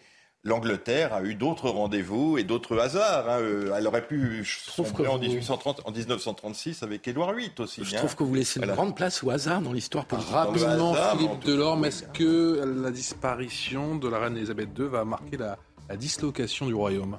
Oh, je ne pense pas. Puis, en tout cas, on de l'Écosse. Ce qu'on voit aujourd'hui euh, laisse à supposer que les Écossais, en tout cas, même s'ils demandent une indépendance euh, politique, garderont quand même un lien affectif. Euh, peut-être même un lien personnel avec la monarchie. D'accord avec ça, Marc Ah oui, oui, je, je, je, souscris. Je pense que Charles III a une très bonne image auprès des Écossais et euh, peut avoir toutes les subtilités politiques d'une rupture, mais un attachement certain et officiel restera entre les deux pays. Merci beaucoup, messieurs. Voilà ce que l'on pouvait dire ce soir, effectivement, sur cette euh, nouvelle journée de deuil. Les funérailles nationales, ce sera, je le rappelle, le lundi 19 septembre prochain. Vous ne bougez pas, un reportage dans un instant édifiant sur le crack à Paris, un an après. Où en est-on? La situation a-t-elle empiré On en parle dans un instant. A tout de suite. 17h passées de 59 minutes de retour sur le plateau de, Punchline sur CNews, toujours en direct. Encore une heure de direct d'infos et de débat avec euh, Charlotte Dornelas. Bonsoir ma chère Charlotte. Bonsoir. Journaliste chez Valeurs Actuelles, Eric Revel toujours présent. Journaliste Philippe Guibert, enseignant consultant, toujours présent. Vous avez de, de, votre heure de royauté ou pas? Pardon? L'heure sur la royauté, ça va? Ouais, c'était bien. Ouais, c'était bien. ça m'a renforcé dans mes convictions républicaines. D'accord. Mathieu Vallet. puis on, a, on apprend plein de choses hein, avec euh, Marc Menant et Philippe. Ah, Philippe Delorme. Je, crois, que vous allez dire avec Philippe Guibert. Non, non, Philippe Delorme. D'accord. Pas grand-chose sur la monarchie avec Philippe Guibert. Non. je suis désolé. La République, oui, peut-être. Allez, qui aime bien, je fais si bien. Et Mathieu Vallet, porte-parole du syndicat indépendant des commissaires de police. Le jeune Mathieu Vallet. Bonsoir, mon cher. Mathieu, on ne dira pas tout ce qui se passe hors plateau. Dans un instant, le débat avec ce reportage édifiant sur le crack à Paris. Où en est-on un an après aux abords du parc de la Villette C'est juste après l'essentiel de l'info avec Mickaël Dorian. Mickaël. La dépouille de la reine Elisabeth II est à Édimbourg. Son cercueil recouvert de l'étendard royal écossais est entré au palais de Holyrood House, la résidence officielle de la famille royale en Écosse il y a quelques instants. Vous avez suivi euh, l'événement en direct sur CNews. Il sera transporté mardi par avion dans la capitale. Les funérailles de la reine auront lieu lundi 19 septembre à Londres. Éric Zemmour a fait sa rentrée euh, politique dans le Var ce dimanche, quatre mois après son échec à l'élection présidentielle puis aux législatives. L'ancien polémiste avait convié les siens à Vinon-sur-Verdon pour clore les premières universités d'été de son parti Reconquête. Il a tenu un discours sur fond de sécurité et de lutte contre les idéologies. L'Ukraine annonce l'arrêt du dernier réacteur en activité à la centrale nucléaire de Zaporizhia. De son côté, l'opérateur demande toujours l'établissement d'une zone démilitarisée autour de la centrale, seul moyen, selon lui, d'en assurer la sécurité. Depuis des semaines, la confusion règne autour du site, touché par de multiples frappes dont Kiev et Moscou s'accusent mutuellement. Et puis du foot pour terminer avec la septième journée de Ligue 1 et le succès de l'OM 2 à 1 face à Lille hier. Après un début de match euh, dominé par les Dogs, les Marseillais se sont ressaisis grâce à un but du Chilien Alexis Sanchez avant que Samuel Gigot n'offre l'avantage à l'OM. Une victoire qui permet aux joueurs d'Igor Tudor de prendre la deuxième place du championnat à égalité de points avec le PSG. Michael Dorian, le crack, c'est un petit peu, vous le savez, l'histoire sans fin à Paris, près d'un an après le déplacement des consommateurs depuis les jardins d'Éole dans le 19e arrondissement vers le square de la Porte de la Villette. Rien n'a véritablement changé pour les riverains du quartier des Quatre Chemins. Voici ce reportage chez Nous, signé Jean-Laurent Costantini, Anne-Isabelle Tollet avec Michael Dos Santos. Un toxicomane avertit nos équipes. Notre caméra n'est pas la bienvenue. Quelques mètres plus loin, la situation s'envenime. L'un de nos journalistes vient d'être touché au genou par un pavé lancé par deux habitants de la nouvelle colline du Crac.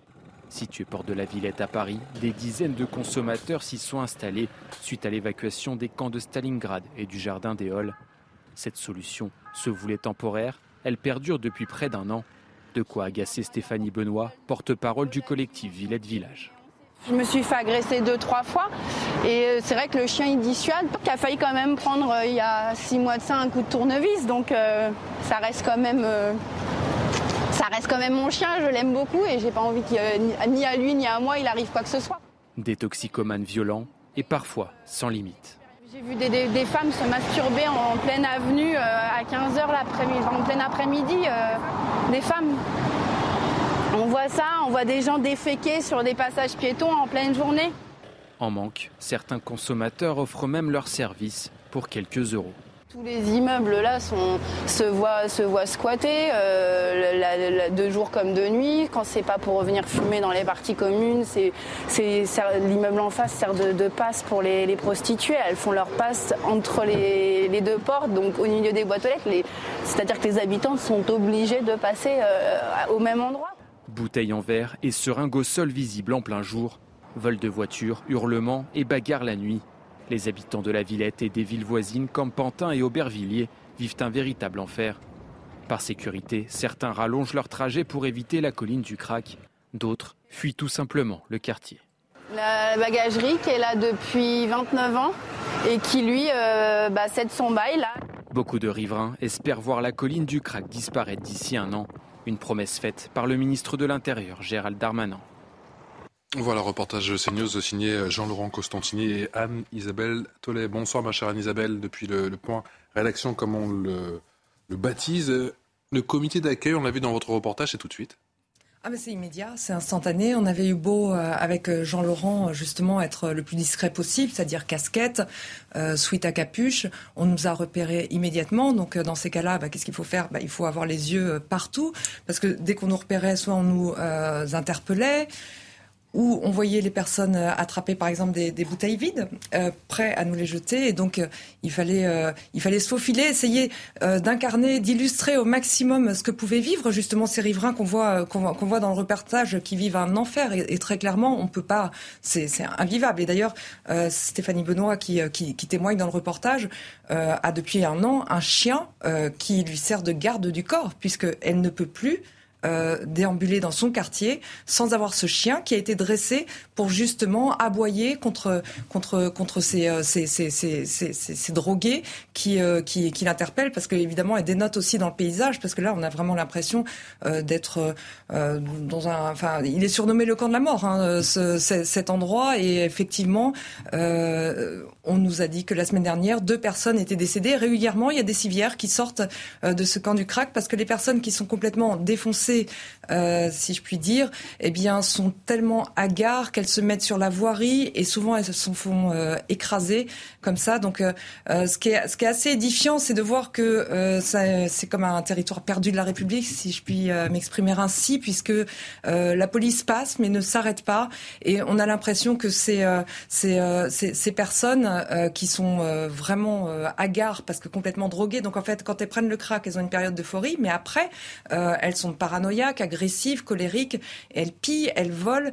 Et euh, vous savez, euh, c'est compliqué parce que euh, ils, ont tout le temps besoin finalement de se re-shooter pour ressentir cette sensation de bien-être, et si bien qu'ils agressent en permanence, en permanence les personnes qui passent en les volant ou en les pillant, dans le meilleur des cas. Anne-Isabelle Telet, vous avez été, vous êtes reporter de guerre, vous avez été sur bon nombre de théâtres où il y a eu des guerres, encore récemment du côté de l'Ukraine. Est-ce que l'on s'arme psychologiquement, là aussi, quand on fait ce type de reportage oui, absolument. On prend beaucoup de distance. Mais ce que je peux dire, c'est que j'ai vécu euh, en Afghanistan et je me suis euh, presque sentie moins en danger au milieu des, euh, en tant que femme, au milieu des, talibans ou dans les zones infestées de talibans que dans cette colline du Crac, parce que là, le danger vient de partout et de nulle part en même temps. Et comme les personnes sont, il n'y a pas de code. Il n'y a pas de code moral parce que les personnes sont complètement droguées. Elles sont imprévisible, folle alliée, et on ne sait pas euh, de par euh, où ça peut nous tomber dessus. Et donc, euh, alors que dans, ces zones de guerre, finalement, il y, a, des règles hein, dans la guerre, et même si, c'est dangereux, eh bien le danger est tout autre, et on, peut on peut l'anticiper en étant un peu aguerri justement au, théâtre de guerre ou, aux codes locaux. à la porte de la Villette, il n'y a pas de code, il n'y a pas de règles, et tout peut arriver à tout moment. Donc après, personnellement, effectivement, euh, je, je, prends beaucoup de distance, de recul, mais c'est vrai que euh, ça fait quand même euh, bizarre de voir. Euh, je suis parisienne, je vis à Paris, donc à, quelques à quelques kilomètres à peine de chez moi, euh, ce, territoire complètement euh, euh perdu et, et, et, laissé à l'abandon où moi-même je ne pourrais pas vivre et encore moins avec mes enfants. Y a 300 mètres effectivement de la Cité des Sciences et de l'Industrie, de cette fameuse géode et bien sûr de ce parc de la Villette où il y a bon nombre d'enfants et bon nombre de familles. Ça vous rappelle des souvenirs, Eric Revel? Oui, ça me rappelle euh, des souvenirs, puisque euh, sur CNews, Jean-Marc Morandini, le matin, avait monté une émission euh, pendant la campagne présidentielle. Et Éric Zemmour, avec Éric Zemmour, je vais en parler, hum. avait accepté de, venir. Alors, il y avait un dispositif de sécurité important sur cette colline du Crac. Mais c'est vrai que j'avais été particulièrement frappé par, par ces gens, parce qu'il faut jamais oublier qu'il s'agit d'êtres humains qui sont de véritables zombies. C'est-à-dire que le crack, c'est une drogue à destruction massive destruction massive. C'est-à-dire que ces gens qui nous ont, euh, quand on est ressorti de, la colline du crack, qui nous ont euh, aspergé un peu de tout, balancé des pierres, sont des gens euh, dont vous demandez ce qu'il reste d'humain quand vous les voyez tellement qu'ils sont détruits par la drogue qu'ils prennent au quotidien. Mais ce qu'il faut savoir, c'est que, moi ça m'avait frappé aussi, c'est que tout autour, vous avez des rues, vous avez des commerces, là on ne le voit pas, mais vous avez des, vous avez des avenues, vous avez des, des restaurants, et un restaurateur m'expliquait... À la sortie du métro. hein. Il y a quelques, quelques mois de cela, alors je ne sais pas si ça a changé, c'est que euh, ces gens qui sont sous crack euh, venaient sur la terrasse, sur les terrasses de, de ces brasseries, se servir à pleine main dans les assiettes des clients. Euh, donc vous- vous- il n'y a plus aucun repère, il n'y a plus rien. Ces gens ne peuvent pas vendre leur commerce, ne peuvent pas vendre leur appartement, parce que tout ça, évidemment, s'effondre. Personne n'a envie de, de vivre dans ce type de, de, de- de quartier. Et puis, on avait vécu un moment très fort, parce qu'évidemment, en matière de sécurité, je pense que vous n'allez pas me contredire, on avait fait une erreur. C'est qu'on était ressorti du camp par l'endroit où on était rentré, ce qu'il ne faut jamais faire, paraît-il. Il faut toujours sortir ailleurs. que par- Quand on a fait- choix. Ouais, c'est ça, mais est-ce qu'il y a une autre sortie C'est ça et en fait, on s'est fait, enfin, on s'est fait euh, caillasser, etc. C'était extrêmement, extrêmement violent. Moi, j'ai jamais été euh, en Afghanistan en temps de guerre, mais j'avoue que j'ai j'ai passé un drôle, de, un drôle de moment. Charlotte Dornelas, c'est un peu l'histoire sans fin. C'est surtout ça, c'est que en effet, bon, tout ce que vous avez dit, je retire rien, notamment sur le, désastre que, produit cette drogue. Bon, beaucoup d'autres drogues, mais celle-là en particulier, c'est clair, c'est du zombie ultra agressif. Donc, euh, euh, c'est d'abord, euh, je comprends que les riverains aient peur, mais, là où vous avez raison, c'est que c'est l'histoire sans fin, parce que comment est-ce qu'on traite un problème pareil, en fait? Il y, a, plusieurs stades. Il y a d'accord la question du sevrage et donc de la prise en charge médicale des personnes. Mais il y a aussi des gens qui gèrent ce trafic et des gens notamment qui sont essentiellement, en tout cas pour les gens qui euh, les côtoient ou qui euh, traitent ce genre d'affaires, en tout cas dans la police, ceux avec qui euh, j'ai pu en parler, qui sont essentiellement étrangers, parfois en situation illégale. Donc ce serait peut-être une partie du problème aussi. Et là, on retombe sur la question est-ce qu'on est capable de le faire? Non plus, parce qu'on ne s'occupe pas. En fait, le problème, c'est que depuis quelques années, enfin depuis de longues années d'ailleurs, mais ça continue euh, ces dernières années, c'est que à vouloir euh, euh, casser un endroit, donc la colline du Crac, on est obligé de la déplacer parce que au moment où vous la cassez, c'est bien, les riverains sont contents, vous avez un chiffre, euh, euh, tout est tombé. Mais le problème, c'est que si Bah, vous et en même temps, si vous êtes à Stalingrad, je crois qu'ils sont toujours pas contents parce qu'il y en a qui sont revenus. non, bah évidemment, évidemment, Stalingrad, c'est alors là pour le coup, histoire sans fin, c'est le bon mot, quoi.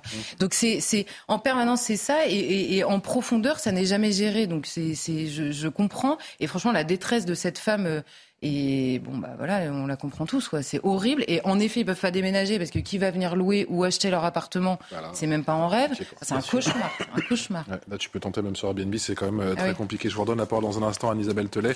J'aimerais avoir le sentiment, parce qu'Anne-Isabelle, vous avez dit qu'effectivement que la police passait, mais qu'elle ne s'arrêtait quasiment plus. Et j'imagine que vous n'êtes pas forcément d'accord, Mathieu. Ah non, je suis pas d'accord du tout, pas pour euh, vendre du rêve aux gens ou de mentir aux personnes, c'est pas ma nature. Mais euh, moi, je peux vous dire que j'échange régulièrement avec les policiers qui sont tous engagés sur la place d'abord Auguste Baron. Vous savez, c'est dans le 19e arrondissement, c'est une place qui est pas si loin de la Villette où on a une concentration, à l'instar de la place Stalingrad, de toxicomanes et de vendeurs. Euh, deux réflexions. La première, euh, il faut savoir que les voyous, que ce soit les toxicomanes ou les vendeurs, tous ceux qui sont sous cette drogue du crack, c'est la pire drogue auquel doivent faire face les policiers. Les toxicomanes qui consomment cette drogue sont intraitables, ingérables, incontrôlables. Moi, j'ai déjà fait face, comme d'autres collègues, à des personnes sous l'emprise de cette drogue. Je vous croire que même nos armements intermédiaires, lorsqu'ils sont violents et qu'il faut les maîtriser, que ça soit le taser, que ça soit nos bâtons euh, télescopiques ou nos matraques pour interpeller ces gens qui ne se laissent pas faire, qui violentent les policiers et qui sont des dangers ambulants, même si je comprends bien que euh, sont sous l'emprise de la drogue, c'est compliqué. La deuxième chose, vous avez parlé euh, du reportage que vous avez fait avec Jean-Marc Moroni. Vous savez, il n'y a pas de secret. Euh, sur la porte de la Villette, comme sur la place Stalingrad, comme à l'époque sur le Jardin Éole et maintenant sur la place Auguste Baron, à Paris, dans le 19e arrondissement, on a les mêmes profils de personnes qu'on interpelle et c'est très intéressant de regarder leur nationalité. Vous savez que Jean-Marc Morandini avait fait le même reportage à la Guillotière. Et là, c'est hyper intéressant. Le ministre de l'Intérieur va te donner les chiffres. Moins 54% de vols avec violence. Et sur ces 54% de moins de violence, de vols qui ont été commis en moins donc sur la Guillotière, grâce aux interpellations de policiers, c'est 95% de personnes de nationalité étrangère. Et ben sur les profils qu'on interpelle, que ce soit les modous, c'est-à-dire ces gens majoritairement issus du Sénégal et qui vendent cette, euh, cette, cette drogue du crack et les consommateurs, on a majoritairement affaire à des personnes qui sont en plus en situation régulière et d'une certaine manière qui donnent, qui nous donnent déjà du, du fil à retordre quand ça soit lutter contre le trafic de drogue. Vous savez que c'est comme le cannabis. Tic, tic, tac, tic, tac. Vous me voyez venir ou pas? Vous avez un an. Ah oui, oui, bah oui, Ah bah, oui. oui, oui, bah ça, j'ai bien compris. Enfin, je peux vous dire que la Gérald pression Darmanin la a mis la mis- pression à Laurent Nunez en disant attention, Ça a échappé à personne, encore moins policier. Vous savez que quand il y a une instruction qui part d'en haut, euh, ceux qui en font euh, bah, l'exécution et d'une certaine manière les frais de pression, c'est euh, la base et c'est les commissaires qui dirigent le 19e arrondissement et le 20e notamment. J'ai mangé avec le patron du euh, 19e arrondissement il y a quelques jours et il m'expliquait que vous avez raison de parler de porte de la Villette, mais à Stalingrad, il faut aussi être mobilisé à plein temps parce que sinon, ça revient encore plus que ce qui était le cas au début. Donc, ça sera un travail de longue haleine et, et pour être optimiste, vous savez, j'étais gardien de la paix à Saint-Denis. À la gare de Saint-Denis, il y a 10 ans, c'était une place gangrénée par le crack et euh, les drogues en tout genre. On a réussi à éradiquer quasiment totalement la présence de vendeurs et de toxicomanes sur ce secteur-là. On peut y arriver aussi sur ce secteur-là. Maintenant, je vous ai dit, on connaît cette drogue, on connaît les profils des interpellés des consommateurs. Maintenant, il faut bah, qu'on ait les moyens de pouvoir expulser ceux qui sont en situation régulière et qui sont en infraction. Et puis, bah, euh, démonter des cuisines comme la police judiciaire et les- la Sûreté régionale des transports qui, notamment le font en Seine-Saint-Denis, intensifient ces réseaux. Anne-Isabelle Telet, vous souhaitez rajouter? Euh, euh, loin de moi l'idée de dire que la police ne faisait pas son travail, mais simplement euh, le phénomène est d'une telle ampleur qu'il faudrait un policier finalement euh, pour chaque résident dans, euh, euh, à, à cet endroit qui est quand même.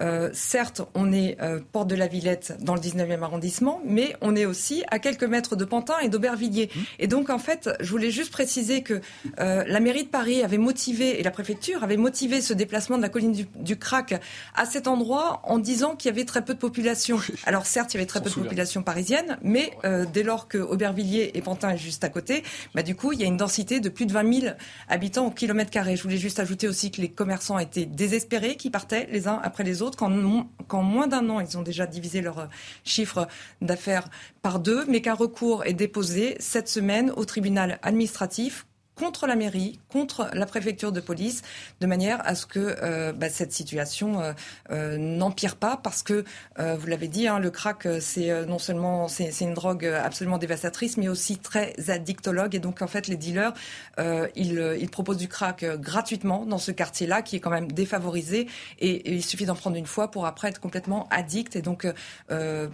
c'est comme ça qu'on risque d'empirer aussi le, le phénomène si on ne le prend pas euh, euh, tout de suite, enfin le plus vite possible. Philippe Guibert, juste après le sentiment de Gilles Moser, avocat d'une association de riverains. Je peux vous- déjà vous dire ce qu'il ne faut pas faire. Euh, il ne faut pas installer de camps sauvages sans consultation préalable de riverains. Il ne faut pas euh, constamment déplacer le problème sans prendre de mesures euh, fortes pour euh, contenir cette crise. Il n'y a aucune solution qui est proposée par ni par la mairie ni par la préfecture. C'est pas gagné, Philippe.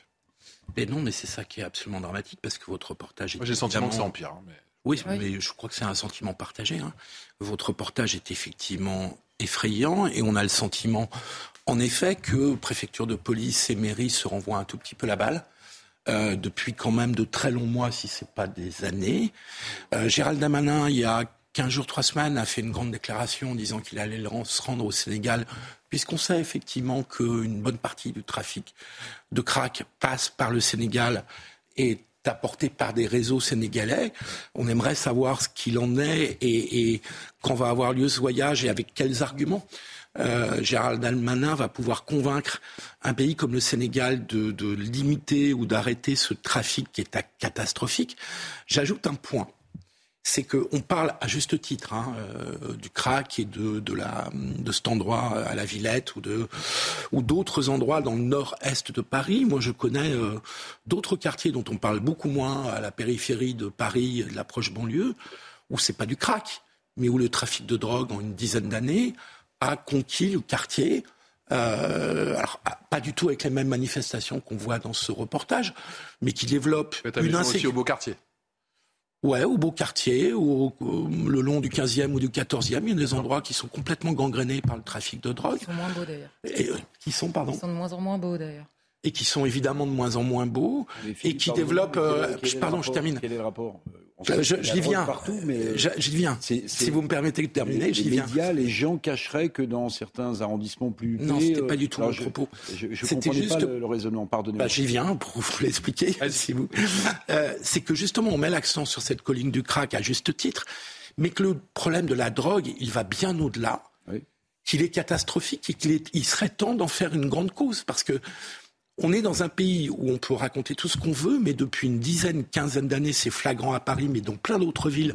C'est flagrant dans, plein de petites villes et villes moyennes où il y a maintenant du trafic alors qu'il n'y en avait absolument pas.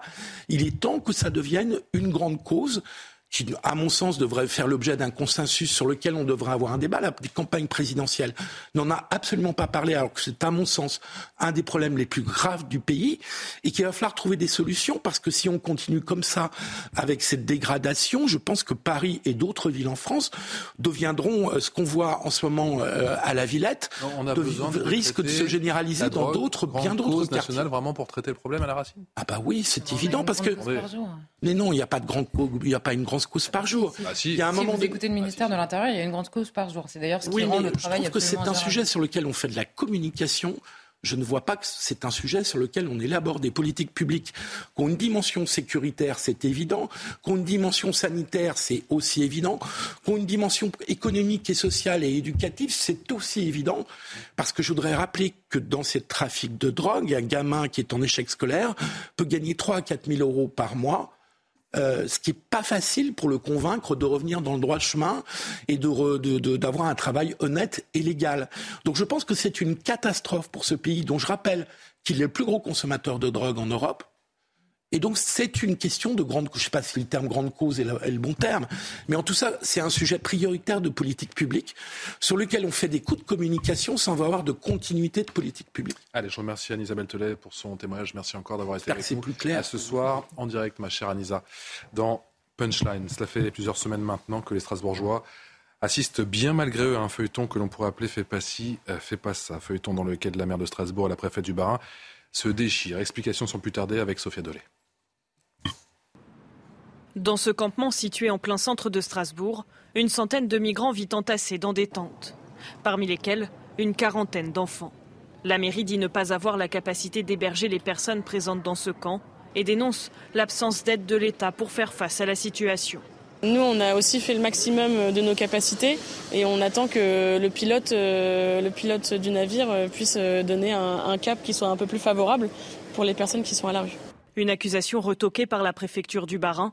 Elle rappelle que c'est à la mairie propriétaire du terrain de faire la demande d'évacuation à la justice.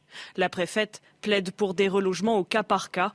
Selon elle, les deux tiers des personnes du camp sont en situation irrégulière. Ce que j'ai demandé à la maire, c'est de saisir euh, la juridiction administrative, en l'occurrence le tribunal administratif, pour obtenir une décision et l'État procédera à la mise à l'abri euh, de ces personnes en fonction de leur situation administrative. De leur côté, les associations dénoncent une querelle stérile et réclament la réquisition de logements vides pour trouver d'urgence des solutions d'hébergement avant l'arrivée de l'automne. Mathieu Vallée, c'est exactement comme le dossier du crack. Strasbourg, on va se renvoyer la balle indéfiniment de toute façon, je pense que les gens ne supportent plus qu'entre l'État et une mairie, chacun se renvoie la balle pour qu'on fasse en fait le statu quo et l'inaction.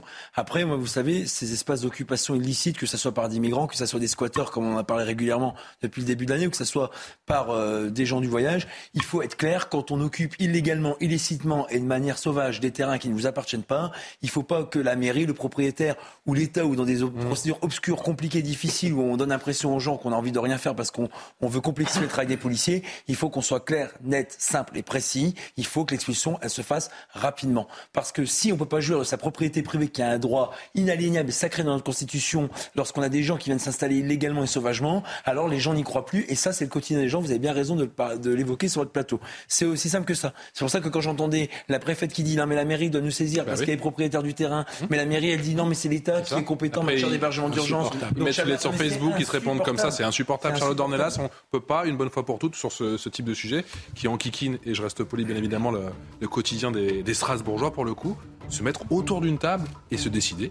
mais en fait, il y, a une question euh, de première, en fait il y, a quand même une question qui doit se poser, c'est est-ce qu'on est en capacité tout simplement d'accueillir ces gens dans ce pays? Là, vous entendez à chaque fois qu'il y a des camps de migrants, que ce soit partout en France, vous entendez les gens, la bataille, elle se fait sur qui décide de l'évacuation, qui décide du relogement. Sous le premier quinquennat d'Emmanuel Macron, on a doublé le nombre de places d'hébergement pour euh, ce, ce, genre d'immigration. Immigration qui est massivement, là je ne sais pas à Strasbourg quelle est la situation de ces gens, mais massivement illégale. Et pendant ce temps-là, vous avez en parallèle une procédure qui se complexifient de jour en jour et des éloignements rendus impossibles. moi, je veux bien qu'on essaie de chercher des solutions. Il n'y en a pas. Avec ce, dispositif-là, il n'y en a pas. Ça va devenir la catastrophe partout. Oubliez l'échec de la présidentielle ou encore des élections législatives. Éric Zemmour retour dans l'arène, une rentrée politique dans le Verdon. Vous avez vécu en direct son discours, c'était cet après-midi sur CNews. Rentrée politique réussie, oui ou non? On en parle avec nos invités en plateau et avec Gilbert Collard, le président d'honneur de Reconquête. A tout de suite.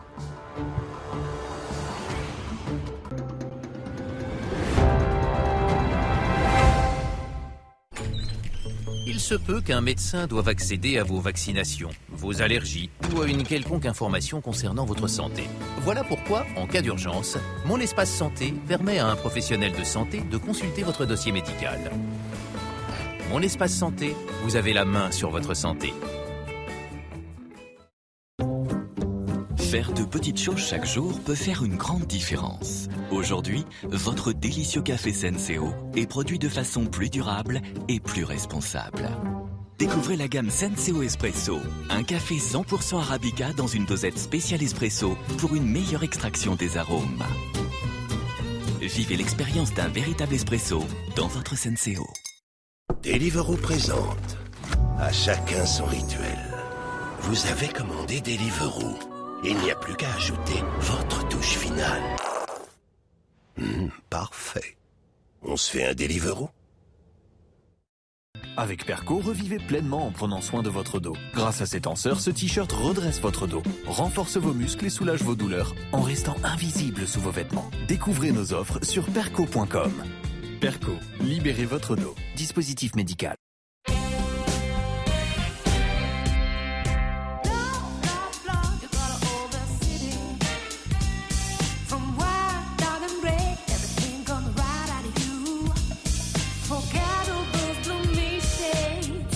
Vie est plus belle en couleur. Citroën C3 est à partir de 199 euros par mois sans apport. Avec garantie et assistance offerte pendant 4 ans. En ce moment, découvrez Citroën C3L, édition limitée. Portes ouvertes du 16 au 19 septembre. Allez, de retour sur CNews, la dernière partie de Punchline, toujours avec euh, Charlotte Dornelas, journaliste chez Valeurs Actuelles, avec Eric Revel, journaliste, avec Philippe Guibert, qui est enseignant et consultant, et Mathieu Vallet, qui est euh, qui est porte-parole du syndicat indépendant des commissaires de police. On sera dans un instant avec euh, Gilbert Collard de Reconquête, juste après l'essentiel de l'actu avec Mickaël Dorian. La dépouille de la reine Elisabeth II est arrivée à Édimbourg. Son cercueil recouvert de l'étendard royal écossais est entré au palais de Holyrood House, la résidence officielle de la famille royale en Écosse. Il sera transporté mardi par avion dans la capitale. Les funérailles de la reine auront lieu lundi 19 septembre à Londres. Les États-Unis honorent ce dimanche la mémoire des victimes du 11 septembre, 21 ans jour pour jour après ce qui reste la pire attaque de son histoire. À cette occasion, le président Joe Biden a participé à une cérémonie au Pentagone à Washington où un des avions s'est écrasé. Au total, près de 3000 personnes ont été tuées lors de ces attaques. Et puis la Formule 1 et la victoire du néerlandais Max Verstappen. Il remporte sur le circuit de Monza en Italie son cinquième Grand Prix d'affilée et augmente ainsi sa large avance au championnat du monde de Formule 1 après 16 manches sur 22. De son côté, le monégasque Charles Leclerc a terminé deuxième. Michael Dorian, oubliez donc l'échec euh, à la présidentielle ou encore aux élections législatives. Avec Zemmour de retour dans l'arène, une rentrée politique dans le Verdon des universités d'été les toutes premières, et l'espoir de retrouver de l'allant avec quelques punchlines, quelques punchlines à la clé. Ça donne ça. Le meurtre d'une femme est aujourd'hui, n'est plus aujourd'hui, pardon, un fait divers. C'est un fait politique qui s'appelle féminicide. Alors, alors aujourd'hui, je vous invite, vous aussi, à ne plus parler de faits divers pour décrire les méfaits de la diversité.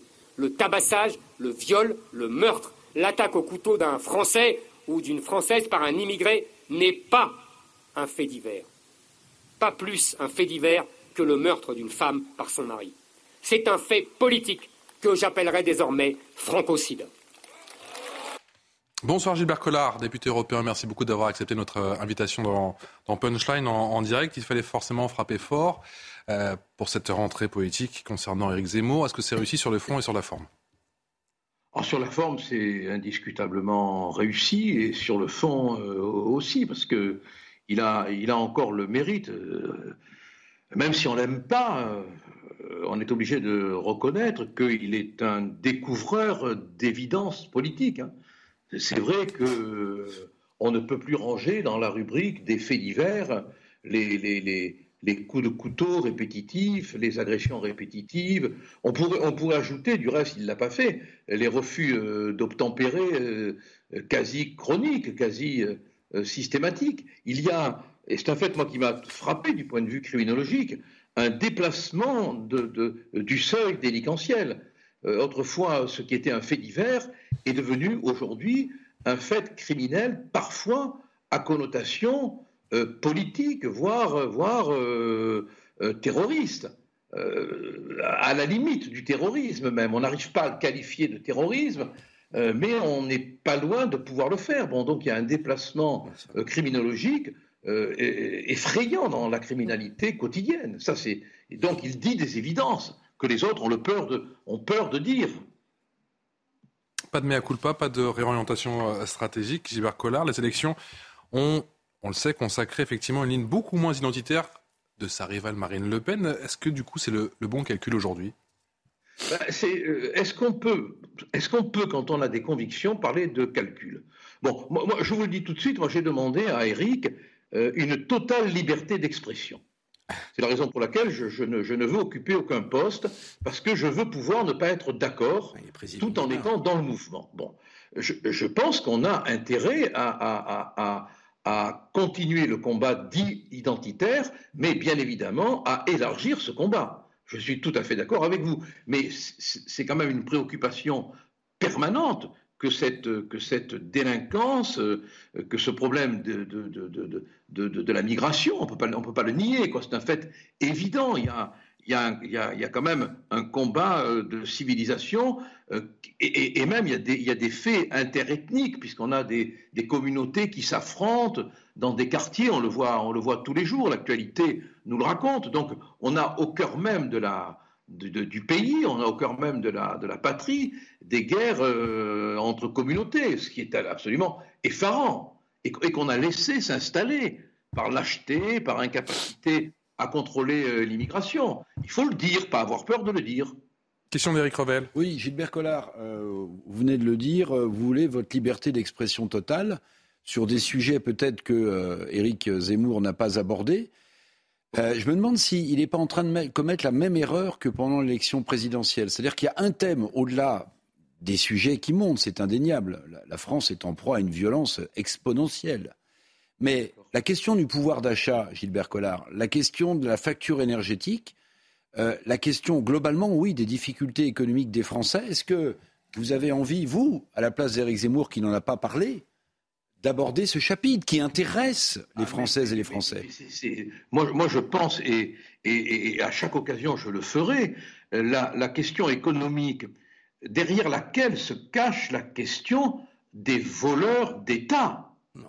Euh, Parce que toute la crise énergétique, euh, toute l'inflation, qui, est un- qui est- qui est un impôt finalement, hein, ne nous leurrons pas, qui est un nouvel impôt, euh, cache des réalités économiques structurelles, euh, contrôlées, voulues. Et il faut absolument, bien évidemment, aurait dû en parler plus tôt de ces questions-là. Il devrait en parler plus fortement aujourd'hui Bien sûr, bien sûr. Et moi, je, moi je, je, je, je, je le lui ai dit, je le lui dirai encore.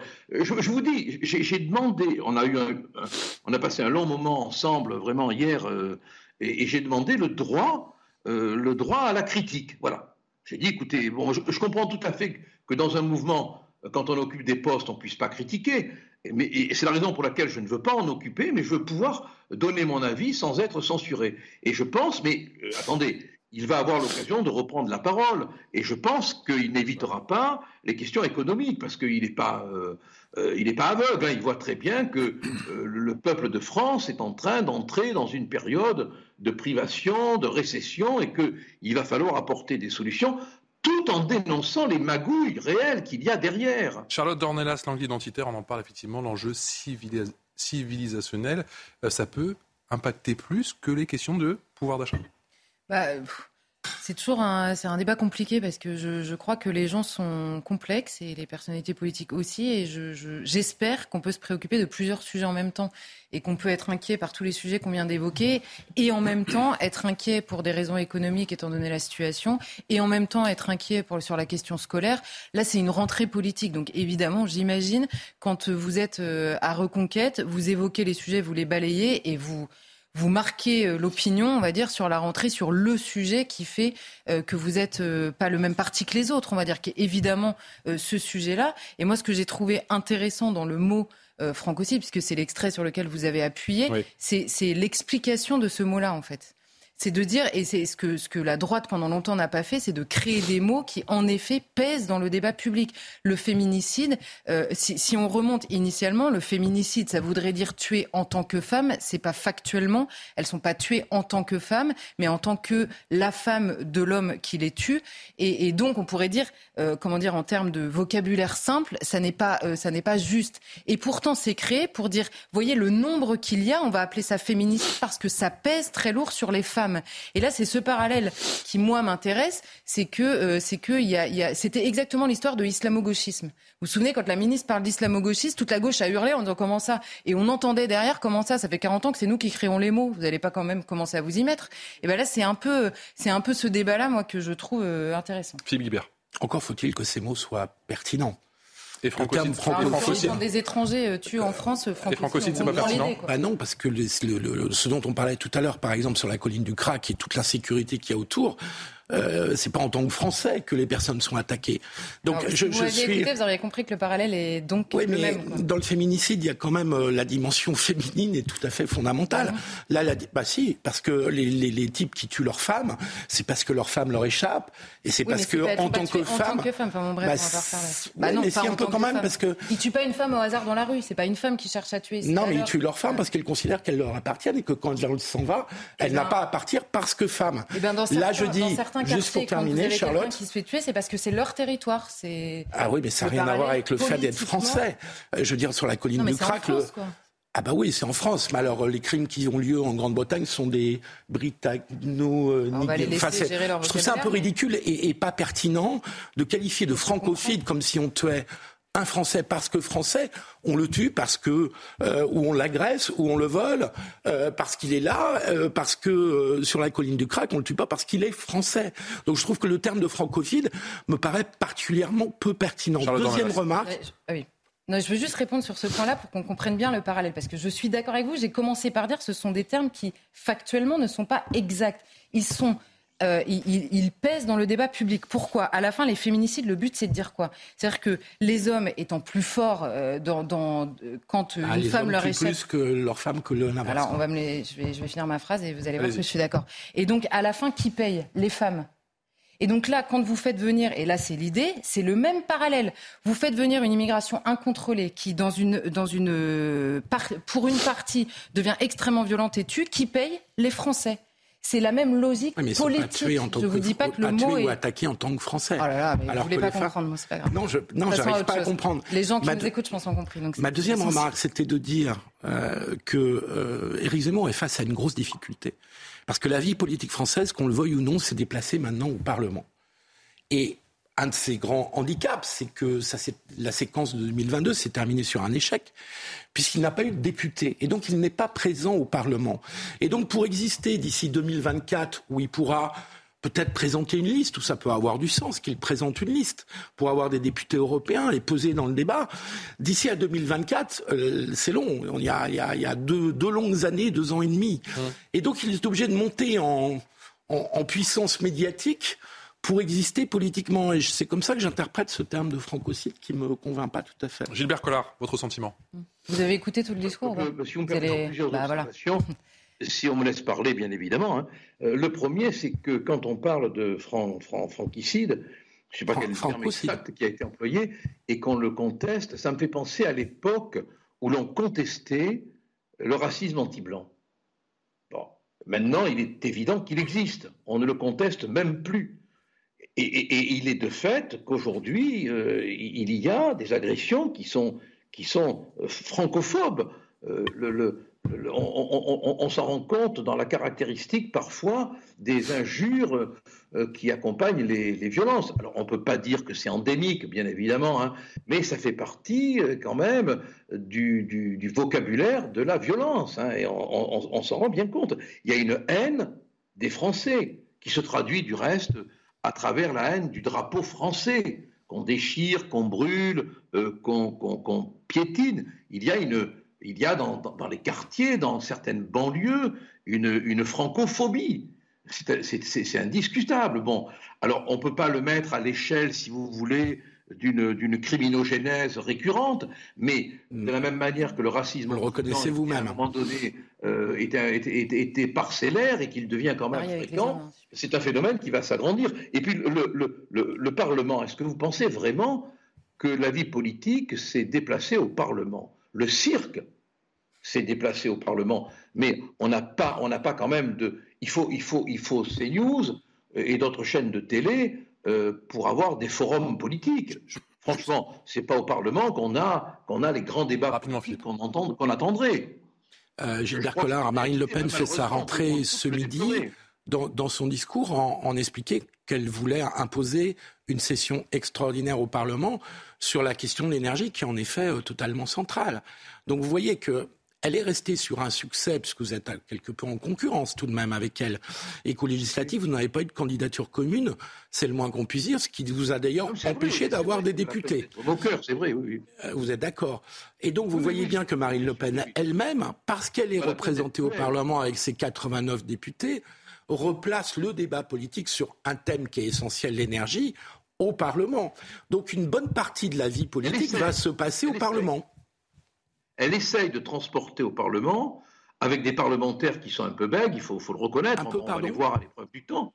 Elle essaye de transporter le débat au Parlement, c'est vrai, mais va-t-elle y arriver? Va-t-elle va y arriver? Ça n'est pas dit. Hein. Mais moi, la question... que le, que le débat politique soit au Parlement. La question de savoir si le budget, par exemple, va passer ou pas est quand même une question tout à fait essentielle. Et c'est une question qui va braquer les projecteurs sur le Parlement tout l'automne. Je suis d'accord avec vous, mais euh, le fait que ça braque les projecteurs ne veut pas dire que les acteurs qui seront sous les projecteurs seront à la hauteur. Reconquête a, traversé, on le sait, effectivement, en été au rythme des divorces et même des turbulences. Je pense que vous êtes bien placé pour le savoir. Mon cher Gilbert Collard, est-ce que le parti, selon vous, est à la croisée des chemins? Ben, il y a des querelles, il y a, y a, y a des, départs. Euh, euh, Mais est-ce que le parti, selon vous, le mouvement est, en, est de nouveau en ordre de marche? Oui, je pense, oui, faut, moi, je, moi je, je, je, dis les choses comme je le pense. Hein. Bah si on continue à se diviser, ça va pas être bon. Ça va pas être bon. Bon, mais là, pour l'instant, les choses semblent entrer dans l'ordre. Il y a eu des explications, il y a eu des échanges, on a pu parler.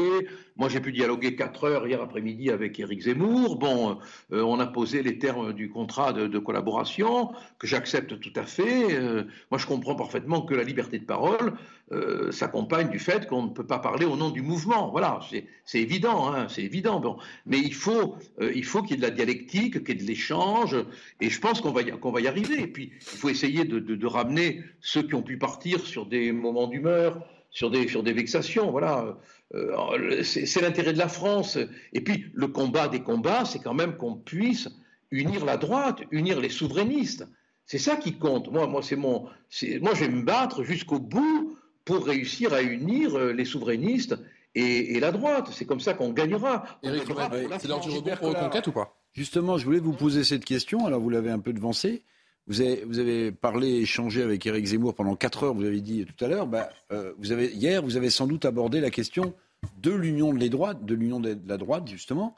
Est-ce que vous avez le sentiment que Éric Zemmour euh, y est euh, favorable, affaibli ou pas hein? Est-ce que pour lui, c'est quelque chose d'essentiel à bâtir? Oui. Jusque y compris avec le Rassemblement national il a tendu la main au Rassemblement national. Mais... Oui, enfin, il l'a tendu euh, entre les deux tours d'une manière un peu compliquée. Vous vous souvenez de son discours où à la fois il explique que jamais un Le Pen n'arrivera au pouvoir et il demande à la fin de son discours si c'est possible d'avoir des, des, euh, candidatures communes. C'est un peu. Euh, il, y a eu des phrases qui étaient des formes de coups de pied au cul, on est d'accord. Mais ça, c'est le drame des gens qui ont un talent d'écriture. Hein. Parfois. Parfois le talent d'écriture euh, l'emporte sur le contrôle de l'écriture. C'est un défaut que tous les grands polémistes peuvent avoir, mais euh, je, sais que son, souhait, c'est d'incarner l'union des droites, bien sûr. Bien sûr, et nous avons tous la volonté de, réussir euh, cette incarnation de l'union des droites, parce qu'elle est, la condition unitaire de la victoire. Gilbert Collard, vous restez avec nous. Euh, Jean-Luc Mélenchon et la police, on sait que ce n'est pas forcément une grande histoire d'amour, même pas du tout. Et devinez quoi? Il a encore frappé. J'en profite pour le dire même à ceux que ça dérange. Que quand je vois qu'on tue une gamine de 21 ans parce qu'elle est à côté d'un type qui ne veut pas s'arrêter, moi ce qui m'émeut, c'est cette malheureuse qui est morte. Sa pauvre mère qui l'a attendue à la maison pour rien. Je ne suis pas d'accord et rien ne me fera taire sur ce sujet et certainement pas des flics factieux. Les flics factieux, encore une fois, Mathieu Vallée, vous leur répondez quoi? Non, mais euh, son discours, c'est à la fête de l'humanité, ça amuse sa galerie, ça fait plaisir à tout le monde, ça fait applaudir des gens. Euh, il peut nous attaquer, il peut nous critiquer, il peut nous détester, il peut ne, pas nous aimer, mais il ne faut pas qu'il crache sur euh, nos morts. De 2012 à 2020, il y a 84 policiers et gendarmes qui sont tués par des criminels, par des voyous et par des terroristes. Ça, c'est la réalité de ceux qui tombent pour la République et qui font pas des grandes phrases et qui font des grandes actions. La deuxième chose, c'est que, en parlant de cette affaire à Rennes, puisqu'il parle de l'affaire à Rennes, qui fait encore l'objet d'une instruction, donc euh, j'avais pas euh, connaissance que M. Mélenchon avait accès au dossier d'instruction. Euh, c'est un policier qui s'est fait foncer dessus, qui a été touché, blessé, et qui a tiré pour protéger sa vie. Donc c'est pas quelqu'un qui s'est fait tirer dessus en parlant du criminel parce qu'il refusait de s'arrêter, mais parce qu'il voulait percuter et tuer un policier. Et d'ailleurs, je salue la décision courageuse de la mère de cette passagère qui a été touchée par un ricochet de la balle qui avait initialement touché le conducteur, qui porte plainte pour homicide involontaire contre le conducteur de ce véhicule. Cette dame, elle s'est pas trompée de combat. Elle sait que la police elle est là pour protéger. Elle sait que c'est des voyous qui tuent. Donc je salue la décision de cette dame d'avoir porté plainte parce que c'est très rare contre le conducteur de ce véhicule. La passagère de ce véhicule, elle est décédée à cause de l'irresponsabilité et de la volonté de faucher, de percuter, d'envoyer des policiers dans les cercueils. Ça, c'est la réalité. Donc de grâce qu'on respecte aussi nos morts. La vie des policiers compte aussi. Bon sang de bonsoir.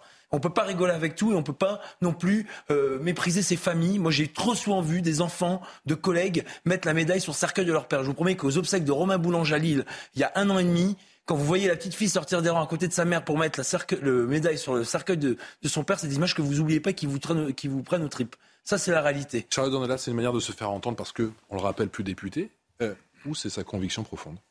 Ah bah là, ça, commence à ressembler à une conviction, quoi. à force de répétition. Mais ce qui est, enfin, pour rejoindre un peu ce que disait Mathieu, c'est que euh, euh, Jean-Luc Mélenchon, on l'entend systématiquement avec cette colère euh, qui a l'air. alors, est-ce qu'elle est sincère, calculée J'en sais rien. Je suis pas dans sa tête et peu importe à la limite. Mais il n'a jamais le huitième de cette colère pour en effet les délinquants. Où est-ce qu'il est quand il y a une gamine qui meurt traînée par une voiture? Où est-ce qu'il est quand il y a un gamin qui se prend des coups de couteau à la sortie d'une boîte de nuit? Où est-ce qu'il est quand il y a des gamins qui, se font, qui sont euh, euh, fauchés à 12 ans en règlement de compte par les têtes de réseau du trafic de drogue parce qu'ils ont mal surveillé le carrefour? Où est-ce qu'il est quand on trouve des barbecues à Marseille? Il n'est jamais en colère, si ce n'est quand il y a en effet une affaire qui oppose des délinquants à des policiers, affaire euh, qui est encore en cours. Donc, il euh, faut, quand même rester aussi prudent dans la manière de le commenter. Il ne l'est jamais, et c'est la seule chose qui l'énerve dans ce pays. C'est quand même complètement dingue. Rapidement, Gilbert Collard, s'il vous plaît.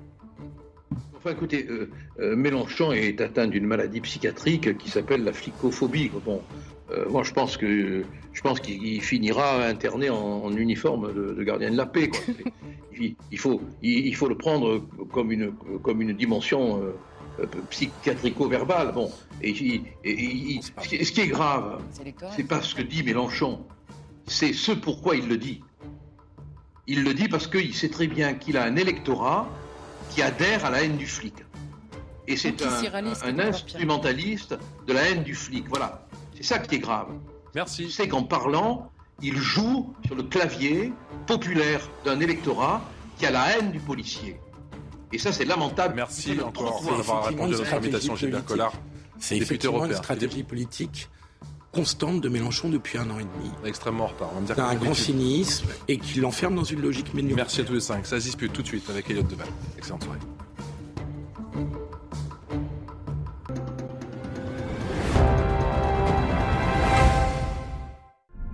Maintenant, pour mieux gérer votre santé, tout se passe dans l'espace.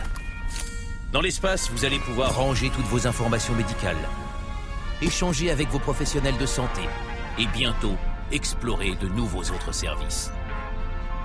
Mais non, pas cet espace-là. Mon espace santé, le nouvel espace sécurisé dont chacun bénéficie désormais pour s'occuper de sa santé. Mon espace santé, vous avez la main sur votre santé. Besoin de faire réparer votre impact Prenez rendez-vous sur carglass.fr. Il suffit d'entrer votre numéro d'immatriculation, de choisir le centre et l'heure du rendez-vous. Facile. Chez Carglass, votre impact on le répare. En 30 minutes c'est fait. Pratique. Et en plus en ce moment chez Carglass, quand vous faites réparer un impact ou remplacer votre vitrage, les balais d'essuie-glace Bosch sont gratuits. Alors, pour prendre rendez-vous directement sur notre site, ne tapez pas juste Carglass, mais bien carglass.fr. Carglass répare, Carglass remplace.